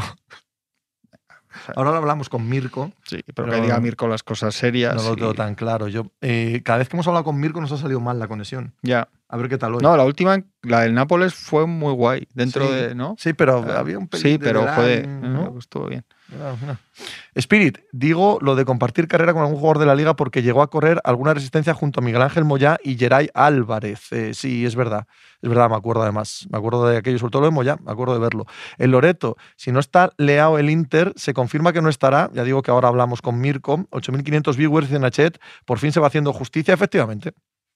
Faltan 80.000 para que se haga justicia de verdad, ¿no? Porque Pero euros. a nosotros también se nos debe, también se nos debe un, un liderato en Twitch. Se nos deben ondas. Hay ondas de Twitch. ¿Hay ondas de Twitch? Machicado, ni de coña, No. dicen. Ni de coña. Que no hay Pero a vosotros, a vosotros sí os van a dar un ondas por lo de Pau, ¿no? Porque lo que hacemos aquí de Vamos, batalla, lo que hacemos de batalla no le gusta a la inteligencia, pero Si a vosotros. el último capítulo. Está en nuestras manos. Está en, está en nuestras manos. El último capítulo de Pau ese es el que es de ondas, ¿no? Dicen que dicen que se publicará, pero Tú todavía no lo has locutado. ¿te acuerdas que hubo como ¿Verdad? 10 o 12 años de coñazo con un supuesto disco de Guns N' Roses? Sí. Pues ese es el capítulo 5 de Pero bueno, de ahí yo- vamos, yo creo que si no ganamos un onda sería una cosa de escandalosa, ¿no? De tú y de Tebas y tal. Eso es. Rodrigo Abu, Pepe, harás especial draft si le toca el número uno a Detroit. Wembanyama será elegido por los pistos. Mira, ya he hecho el especial. Ya, ya ha acabado. Ese es tu mock. Ese es mi mock. Yo digo el 2, Scott Henderson. Mañana damos el 3 y el El 4. 3, el tres, Machi. Brandon, Brandon Miller. ahí. Brandon Miller, Vamos. carretera. El Loreto, pues poca broma, Pepe Juanma, hacéis el mejor programa de Twitch sin dudarlo, fresco y cercano, pero con mucha información fresco. Ayer dijo. Hacemos, hacemos un programa fresco. Ayer dijo alguien que Haaland era fresco, ¿no? Eh, Mike Maestre. Cordovilla. O Cordovilla. Cordovilla. O Mike. Igual fue Mike, es que No, le pega. Mike, sí, eso es muy. sí, la forma de hablar de Mike es muy Sí, así, sí, como, sí, de, sí, sí, sí, como de viejo raro, habla así como. Sí, un sí, poco. Mira, este Vini se acordaba del nombre O sea, del Inés Gasol de- Democracia, ahí está, sí, yo no me habría acordado, pero. Hay- Hay un disco también, eh, no tan mítico, claro, porque son menos populares. Los Stone Roses, cuando se juntan para, para sacar un montón de dinero, una vez que, que han estado 20 años sin, sin juntarse, y hacen una gira y ganan ese dinero. Y entonces luego dicen, hagamos un disco. Pues desde entonces, que debió ser 2014 hasta hoy, se lleva hablando de ese disco. Tú fíjate lo malo que será lo malo que será que cada vez que lo escuchan no, no hay manera de que vea la luz, tío. Tiene que ser el peor disco de la historia del pop británico. Así a ojo. Roses fue tremendo, yo porque no hacía ni caso, pero fue una cosa de risa, ¿no? Yo tampoco no soy nada fan, No, no, De yo- los Guns N' Roses. Yo todo lo contrario. Pero, pero sí sé que había mucho jaleo con Me ellos. hizo mucha gracia porque creo que el primer tour que hicieron otra vez con Reunidos se llamó una vez en la ni una vez en la vida o algo así, porque era una frase que habían dicho ellos hablando de que no se iban a reunir, ¿no? Entonces me gusta cuando los me gusta que, que dejen claro que esto es todo una cuestión Los de mejores- ya está, ¿no? Los mejores eh, fueron los Sex Pistols cuando se reunieron, que la gira Sí. fue en esto por la pasta. Sí, sí, sí, es- tiene un- bueno. Peor que el de Lulu de Metallica y Lou Reed, esos años- bueno, eso, eso es una cosa absolutamente increíble, sí, lo escuché también, como tío, pero, experimento eh, sociológico. Totalmente, totalmente. Yo lo escuché para ver cómo. O sea, eran tantas las barbaridades es increíble que, un ser humano, Sí. o sea, que cuatro, unos seres humanos se metan en un estudio con un productor y tal y decidan que esto es una cosa que tiene que escuchar la Sí, gente de la sí, calle. De sí, verdad, sí. ¿eh? Es hay, una de las peores cosas que odio nunca. es una de- hay veces que creo que los artistas desconectan de la realidad tan absolutamente que, bueno, Tampoco soy yo el mayor fan de Metallica No, y si me ni yo, ni apuras, yo, ni de Lou Reed. ni yo, yo fui fan de Metallica Yo fui fan de Lou Reed. Hasta el Fui- 90. Fui fan de la, de la Velvet al principio. Y me he hecho mayor y sí, pero no. Sí, pero no. Y además, me gusta Lou Reed en cosas muy, muy, muy, muy concretas. Porque cuando alguien ha hecho mucho y te gusta solo una parte muy concreta, es que no eres tan fan de él. O sea, es, Está es, es de tres años, ¿sabes? No vale, ¿no? Es. El último de Metallica de Asar Puido a Juanma. No lo he escuchado, no sé, algún algún día lo escucho por curiosidad un rato, pero es que además duran hora y cuarto los discos que hacen ahora y no, no tengo tanta paciencia. Pero vamos, puedo decir que todos los discos, desde el Load incluido, me producen sarpullido. Los últimos tienen un par de canciones que me hacen cierta gracia entre hora y media de música, lo cual me resulta inquietante. Y mi duda es el negro, que siempre digo que no sé si es su primer disco malo o el último bueno su primero malo. a mí me decepcionó porque me gusta otra cosa. Pero nada, vamos, si hablamos ya de hace 30, del no- estamos hablando del 94, 95, sacan el Load, Antes, ¿no? O sea, que, no, el. Load, digo. en el- Ah, el OA, sí. en el por 91 ahí. sacan Sí, el sí, negro. sí. ¿Negros no es 91? 91. Claro. Ujú. Eh, No. Está. ¿Está ya Mirko por aquí? ¿Nos lo estáis metiendo aquí a Capón sin avisar ni nada? ¿Puede ser? ¿Puede que ser que estemos escucha. escuchando a Mirko de fondo? No se escucha. No, no se escucha. No se escucha. No sé si vosotros lo escucháis. Pepe, si vienen los Warriors hay que empezar a tomar decisiones importantes. Es que tienen las cosas, las cuentas. Es, eh, eh, Hoy. de molde cuando es del 83. Sí, El primer disco de Metal Gear correcto. del Ese sí es un 83, discazo.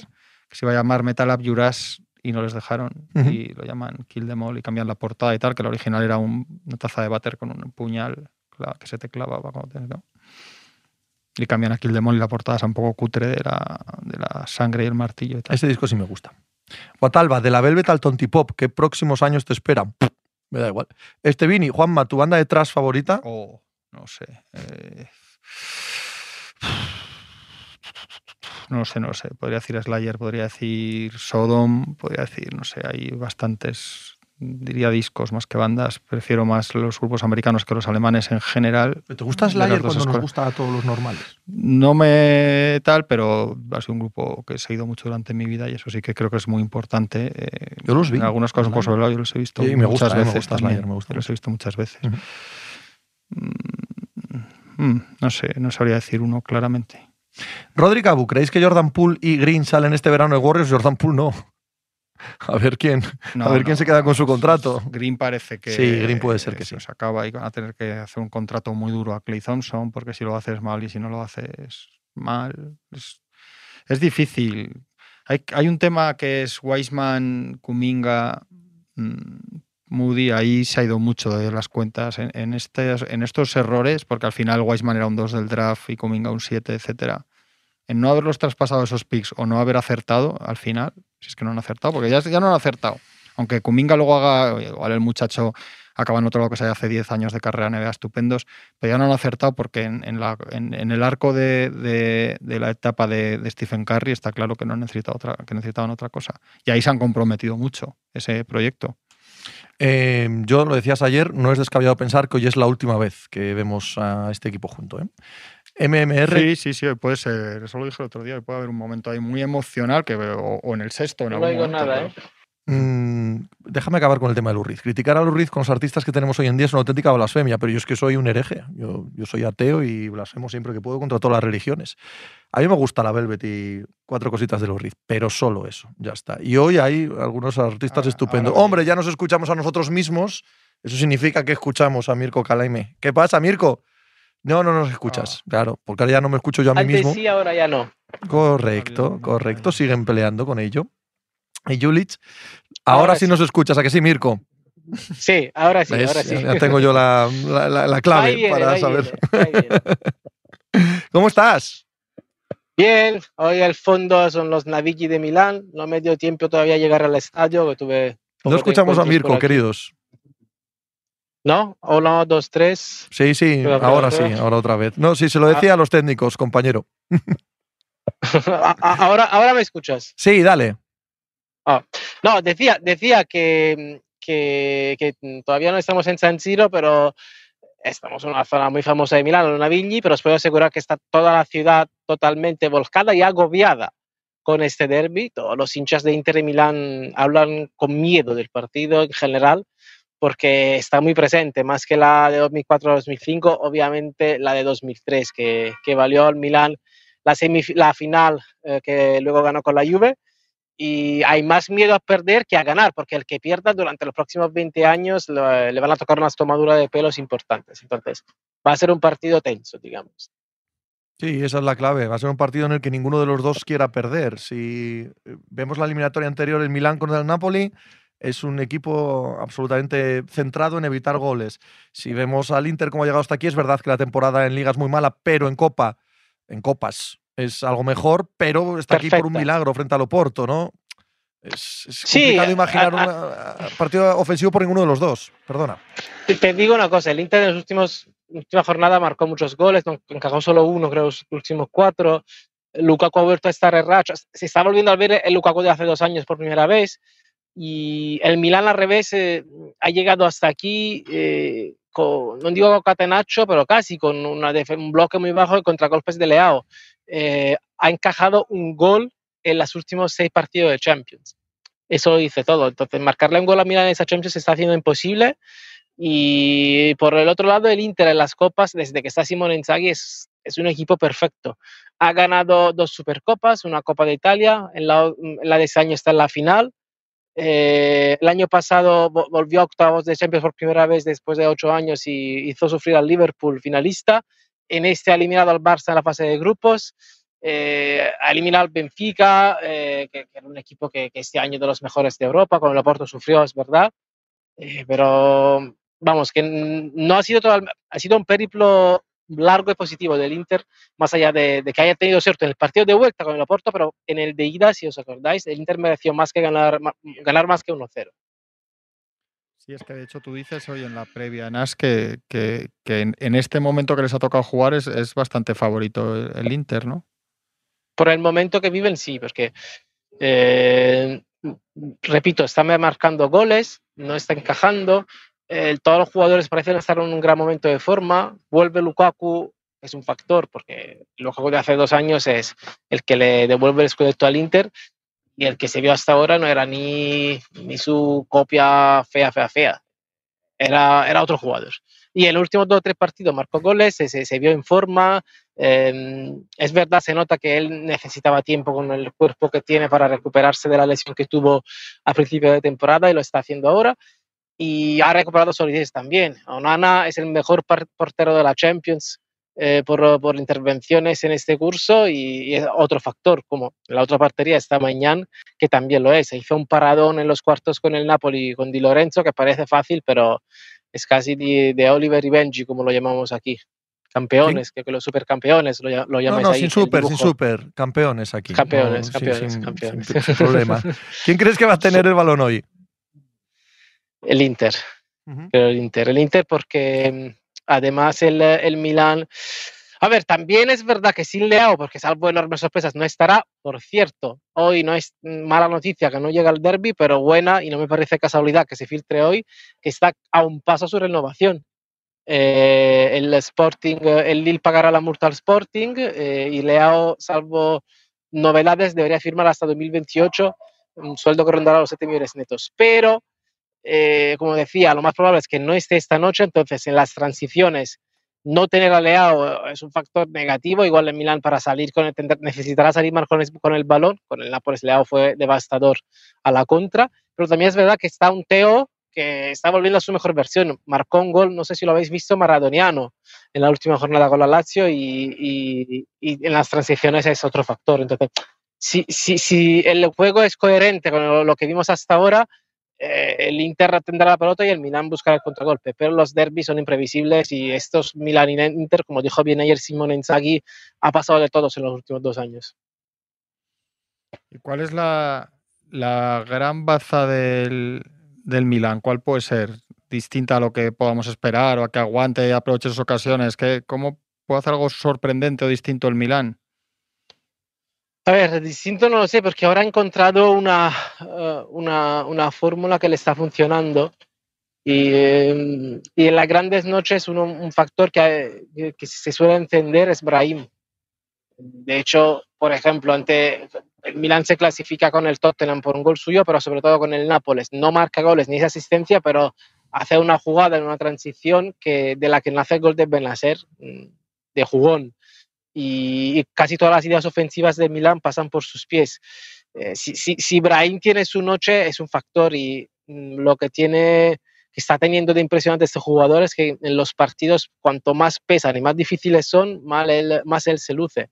Y eso le encanta a Pioli, que, que, ha dicho que espera quedarse con él a largo plazo y de momento parece que el Madrid tiene otros planes, pero el Milán lo intentará.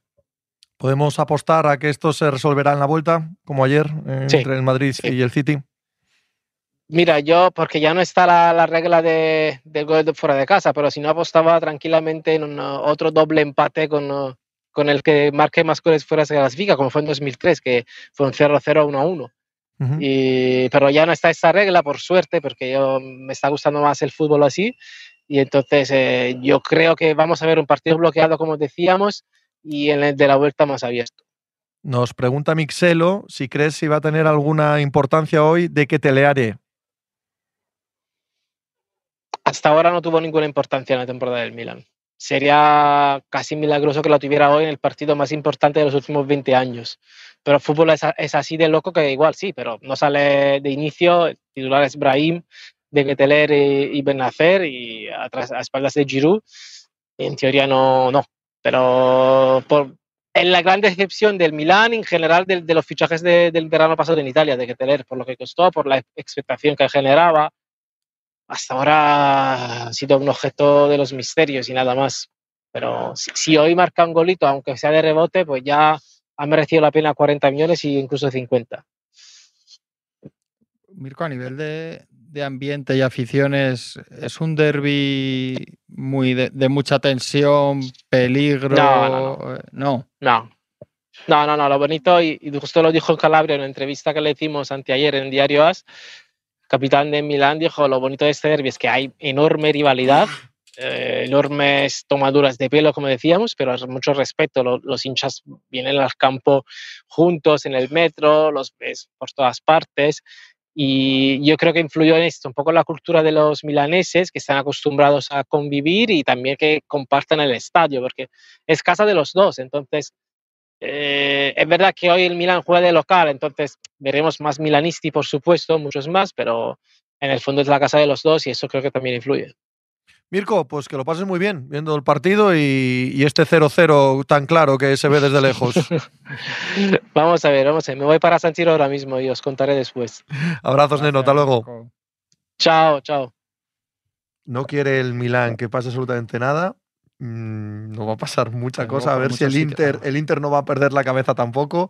No parece. 6-3, que esto el fútbol tiene Que sí, que sí, todo puede pasar. Pero- sobre el papel mm, Sí, sí. tiene pinta de que es que normalmente pasa, quiero decir que sí que puede acabar 6-3, pero lo normal es que pase lo que, lo que esperamos. Hay un hay una persona ahí que, está enfadadísima contra lo que hemos dicho de música. Lleva poniendo mensajes. Toda la conversación con Mirko ha estado poniendo. MMR80. ha estado todo el rato. Está ahí, enfadado, El hombre, está enfadado el hombre. sí, porque lo Con- sí, sí, nos ha es puesto. fan de te Lurriz, ha ¿o puesto sobre todo a ti mogollón de grupos. No, creo que en general casi todo lo que has dicho le ha molestado.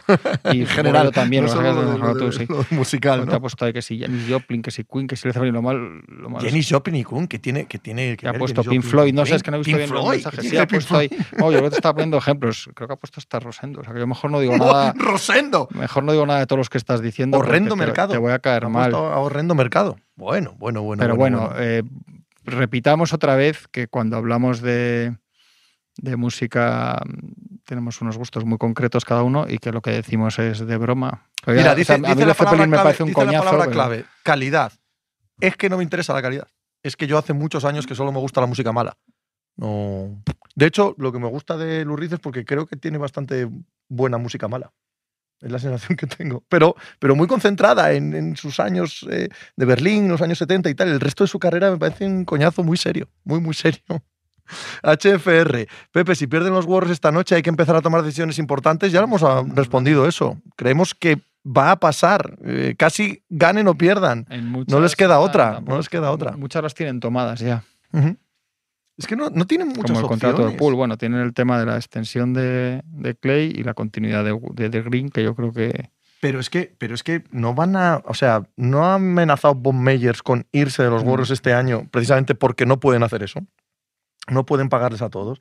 Draymond Green no ha estado en todos los rumores sí, de que no iba a seguir. Yo me parece que no hay muchas soluciones, ¿eh? No hay muchas soluciones para, para el caso de los Warriors, ganen o pierdan. Ujú. MMR, no me lo tomo a pecho ni mucho menos, pero me toca de cerca el tema porque he mezclado esta música durante años y realmente lo he disfrutado totalmente, pero no estoy enfadado, un poco dolido nada más. Pero, pero, pero que disfruta de la música que te gusta, tío, sí, faltaba más. hacemos- también decimos las cosas muy. O sea, tú me dices, ponía Led Zeppelin, yo te digo, a mí Led Zeppelin me parece un coñazo Yo no lo soporto. Pero yo entiendo, si habláramos en serio, entiendo todo y no sé qué, y va- pero, pero es que nos lo tomamos un poco a tal, porque si no. No, no, no, pero que, pero que Pero además aparte- que es, sí, que sí. es una cuestión de gusto aparte es que miserable. no yo no sé nada. Claro, no. claro, yo tampoco sé. Claro. Es que no. o sea, que Es no- que, pues estupendo, si son muy buenos, pues guay. ¿Yo qué quieres que le diga? Pero tampoco vamos a dejar de opinar así, yo creo, No, por no, no, molestar no. a la gente. No, no, no. Bueno, Yo es que además, es que además, Led Zeppelin en concreto es que, es, es que me aburre muchísimo. No lo puedo evitar, no lo puedo A- a mí evitar. terrible, terrible. Traste para arriba, para abajo, Jimmy Terrible. Pace. Y el otro pegando gritos. Este es que no, es que no, no puedo con él, ¿no? Mixelo, a raíz de la etapa del otro día en el Giro, y ya veréis lo ocurrido hoy, a favor de o en contra neutralización de los últimos tres kilómetros con las caídas. Bueno, he visto que Benepul se ha caído. Que llovía y ¿Ah, se ha sí? caído como a dos o tres horas de meta. O sea que no debió pasarle mucho porque le preguntó a Albert, que estaba haciendo para la web, y ¿por le ha pasado algo? Y dice, no, no, está en el pelotón, a no ser que llegue a meta y tenga algo roto, y no parecía. Y no sé qué habrá pasado en meta, no tengo ni idea. Pero no, no, no. Se ha vuelto a caer, dicen. Joder, Hostia. ¿y le ha pasado algo? Yo, yo no estoy a favor de la neutralización. La carrera es la carrera. Y si hay un sprint, no te metas allí, chico. ¿Yo qué quieres que te diga? También los sprinters, cuando hay etapas de montaña, tienen que bajar los puertos desmandados para no llegar fuera de control. Una, una carrera es una carrera. Entonces, no, no estoy a favor de la neutralización, aunque haya favoritos que se caen y que pierden la carrera en etapas llanas. Pues así es la vida, ¿no? Así es la vida. Bojicán, ¿nos parece Aiton el jugador que más desespera ver jugar, incluso por delante de Randall? Joder, Hoy estamos hemos unido. con esa- sí, hemos sí. unido hoy en el. A mí me desespera más Ayton que Randall. eh.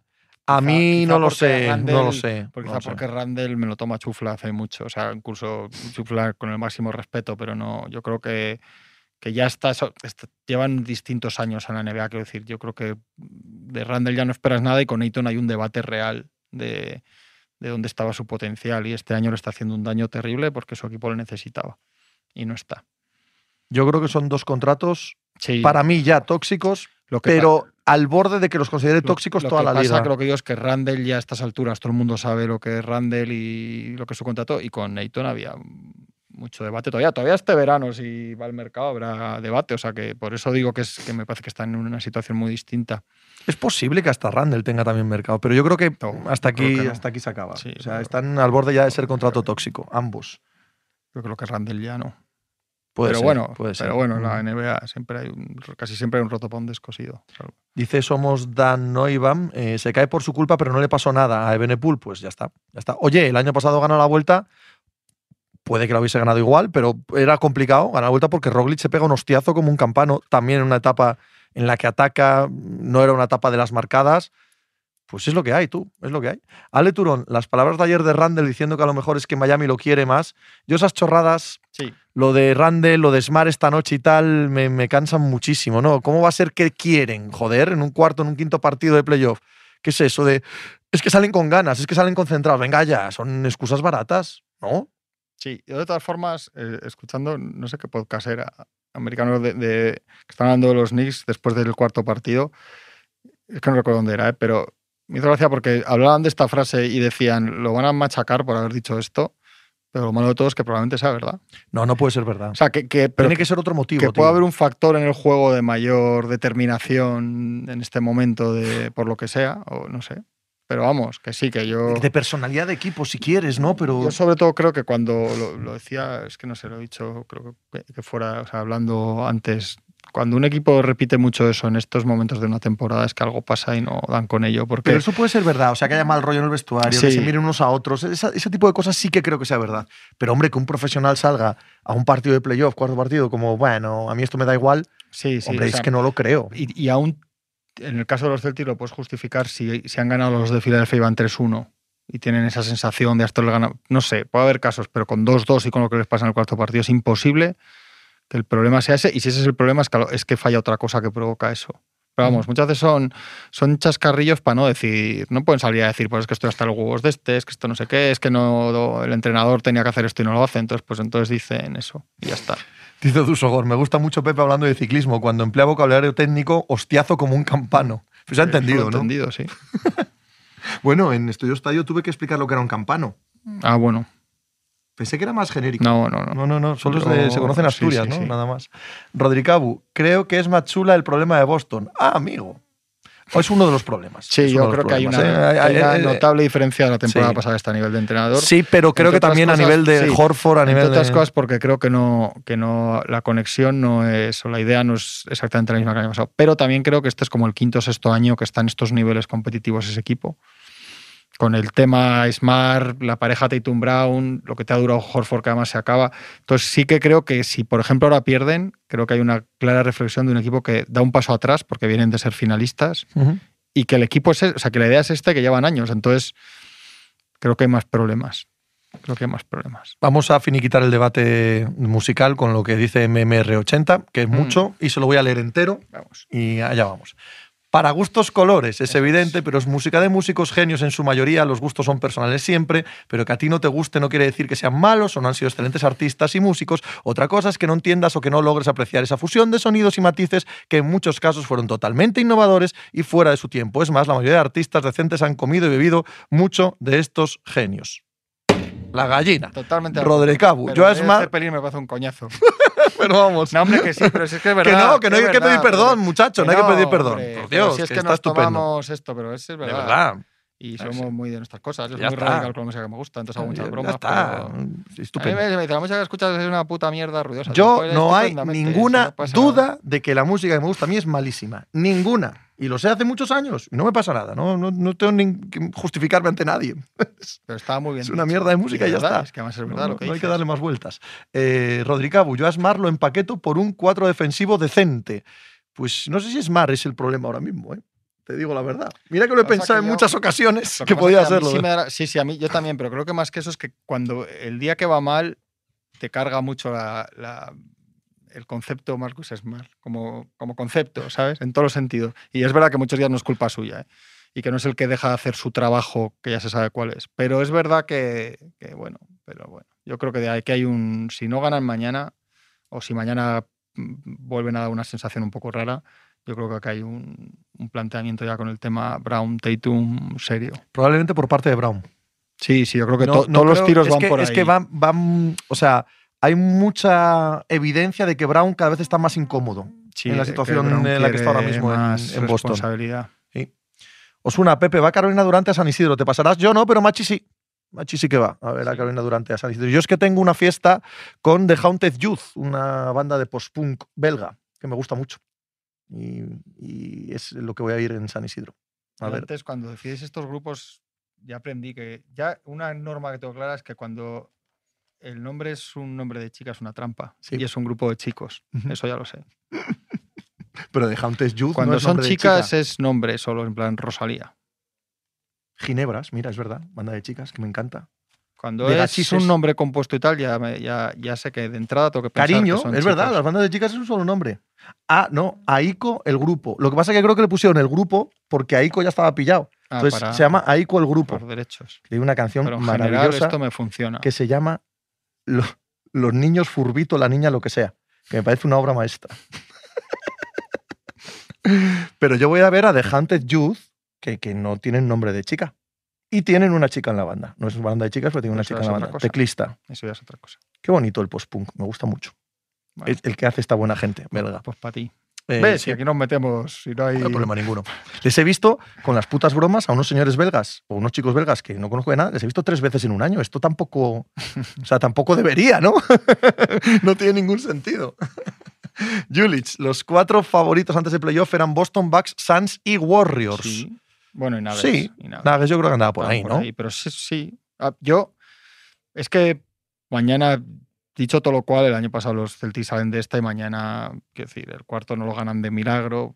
Ya vamos a ver qué pasa. Pero si pierden mañana o el séptimo, si no pasan, el escenario de una final del Este sin Bucks y Celtics durante, todo el año hasta, Impensable. hasta el primer día de playoffs, hasta mitad de primera ronda, hasta, donde, hasta el mismo día que eliminan Hasta a el, los Bucks, minuto, hasta el minuto final del otro, quinto partido. Es una cosa de, de- de absolutos locos, ¿eh? Sí. Si sucede, sí. Como, Sí, como ahora está muy cerca de Y, suceder. y esto sí que puede ser de verdad un cambio de paradigma en la NBA. ¿eh? Lo que estamos viendo este año, lo que hemos visto en los últimos años, el- supone- la variabilidad de y resultados. se supone que el nuevo convenio quiere potenciar que pasen más cosas de estas, intentando menos acumulación de talento estrellas. Se supone. Yo creo que tiene que ver todo con el triple. Todo. Sí, yo mucho sí. todo. Es que es eso, creo es que creo el, juego que- es más, es que yo más volátil y bastante la, menos La predecible. baza para mí de los Celtics es que metan muchos triples. Si es que no, de verdad. O sea que. Pero si la mayoría de los partidos de playoffs se explican por el porcentaje de triples del que ha ganado. La mayoría. Sí, sí. Es así. Se ha simplificado el juego a tal Estamos- manera que, que es así. Viendo lo contrario, un caso como los Lakers y tal, pero, pero son la excepción. Mm. Son las excepciones, realmente la excepción eso. Rago, eh, o que falta en Celtics es un grande que sustituya a Horford y entiéndase grande. Bueno, Horford es que probablemente sea así que. Hablábamos antes del viejazo tema. que le ha dado sí, Benzema. Sí, sí, tremendo. El de Horford es notable. Sí, ya no pueden contar con él para los playoffs de 2024. Eso es así. Y el tema de Robert Williams es un tema delicado para ellos, claro. Ahora mismo. O sea, sí tienen, ahí, ahí tienen un, un tema. Si pierden mañana o el séptimo, repito. ¿Tú crees que es verano? de- mm, yo no creo que sea tan complicado para ellos como el que va a ser para Milwaukee, por ejemplo. No, a priori a ser no. para los Suns. A priori no, pero. Vamos a ver, sobre todo vamos Sí a puede ver. serlo para Machula. Eso sí. No, no, para Machula mucho. Vamos a ver este tema de Jalen Brown. Sí, sí, sí, ese Vamos a tema es importante. Sí, sí, sí, sí. Eh, Bojicán, eh, Patrick Williams a los Suns por Aiton. Patrick Williams. Uf, qué ilusión. para Uf, todos. uf, Patrick Williams. Puede ser el Aiton de los. De los, de los, al- falsos de los, de los estos. 3D. Sí. Sí, es un poco eso, ¿no? Es un jugador que Qué decepcionante ha sido para mí sí, la carrera de. Patrick. Williams en Chicago, tío. Yo esperaba mogollón de él. Sí, sí, sí. Hay, hay muchos jugadores de ese perfil eh, que son el son el, el patrón oro de se supone la NBA y en realidad buenos, buenos Tres. son muy pocos y valen mucho. Y, y todavía este ha jugado. Pero los, Sí, los sí. Josh Jacksons de la vida y tal, Sí, todos estos tres mucho- que han salido que, que luego no valía Luego ninguno, ¿no? Joder, sí, sí, todos los jugadores, todos los equipos lo quieren y con razón, porque es verdad que en la NBA actual ese jugador cuando funciona es, es esencial. Leía, a, no sé a quién, de Phoenix esta mañana diciendo, ¿sabéis cuando decía, algún momento en el que Ayton parecía un, un digno defensor del pick and roll y sabéis quién estaba siempre en esas defensas del pick and roll? Michael Bridges. Eso Y se acabó. y ya no está es. Michael Bridges y, se- y se Así acabó es. el cuento. Michael Bridges, jugadorazo. Ese sí, ¿ves? Ese sí que está en el patrón oro de lo que tienen esos jugadores. Pero claro, de esos hay es- tres. El traspaso que veo es Ayton, Chris Paul por Irving. Irving es agente libre. Pues no sé a quién ayuda mucho eso, eh, tampoco. No, no, aparte no, de que no. eres agente libre, Y habla- un sin trade o algo, pero. Ya, pero hablábamos el otro día también de que a Kevin Durant se le ve relajado. Igual si le meten a Irving allí de nuevo, le joden la vida. de lado a lado lo, del voy a país. aparecer, lo voy a aparecer de Dice, nuevo si por me, allí. Si me he cruzado todo el país, literalmente, de Nueva York a, a Arizona, cabrones. Mañana más y mañana también mínimo veterano. Hasta luego.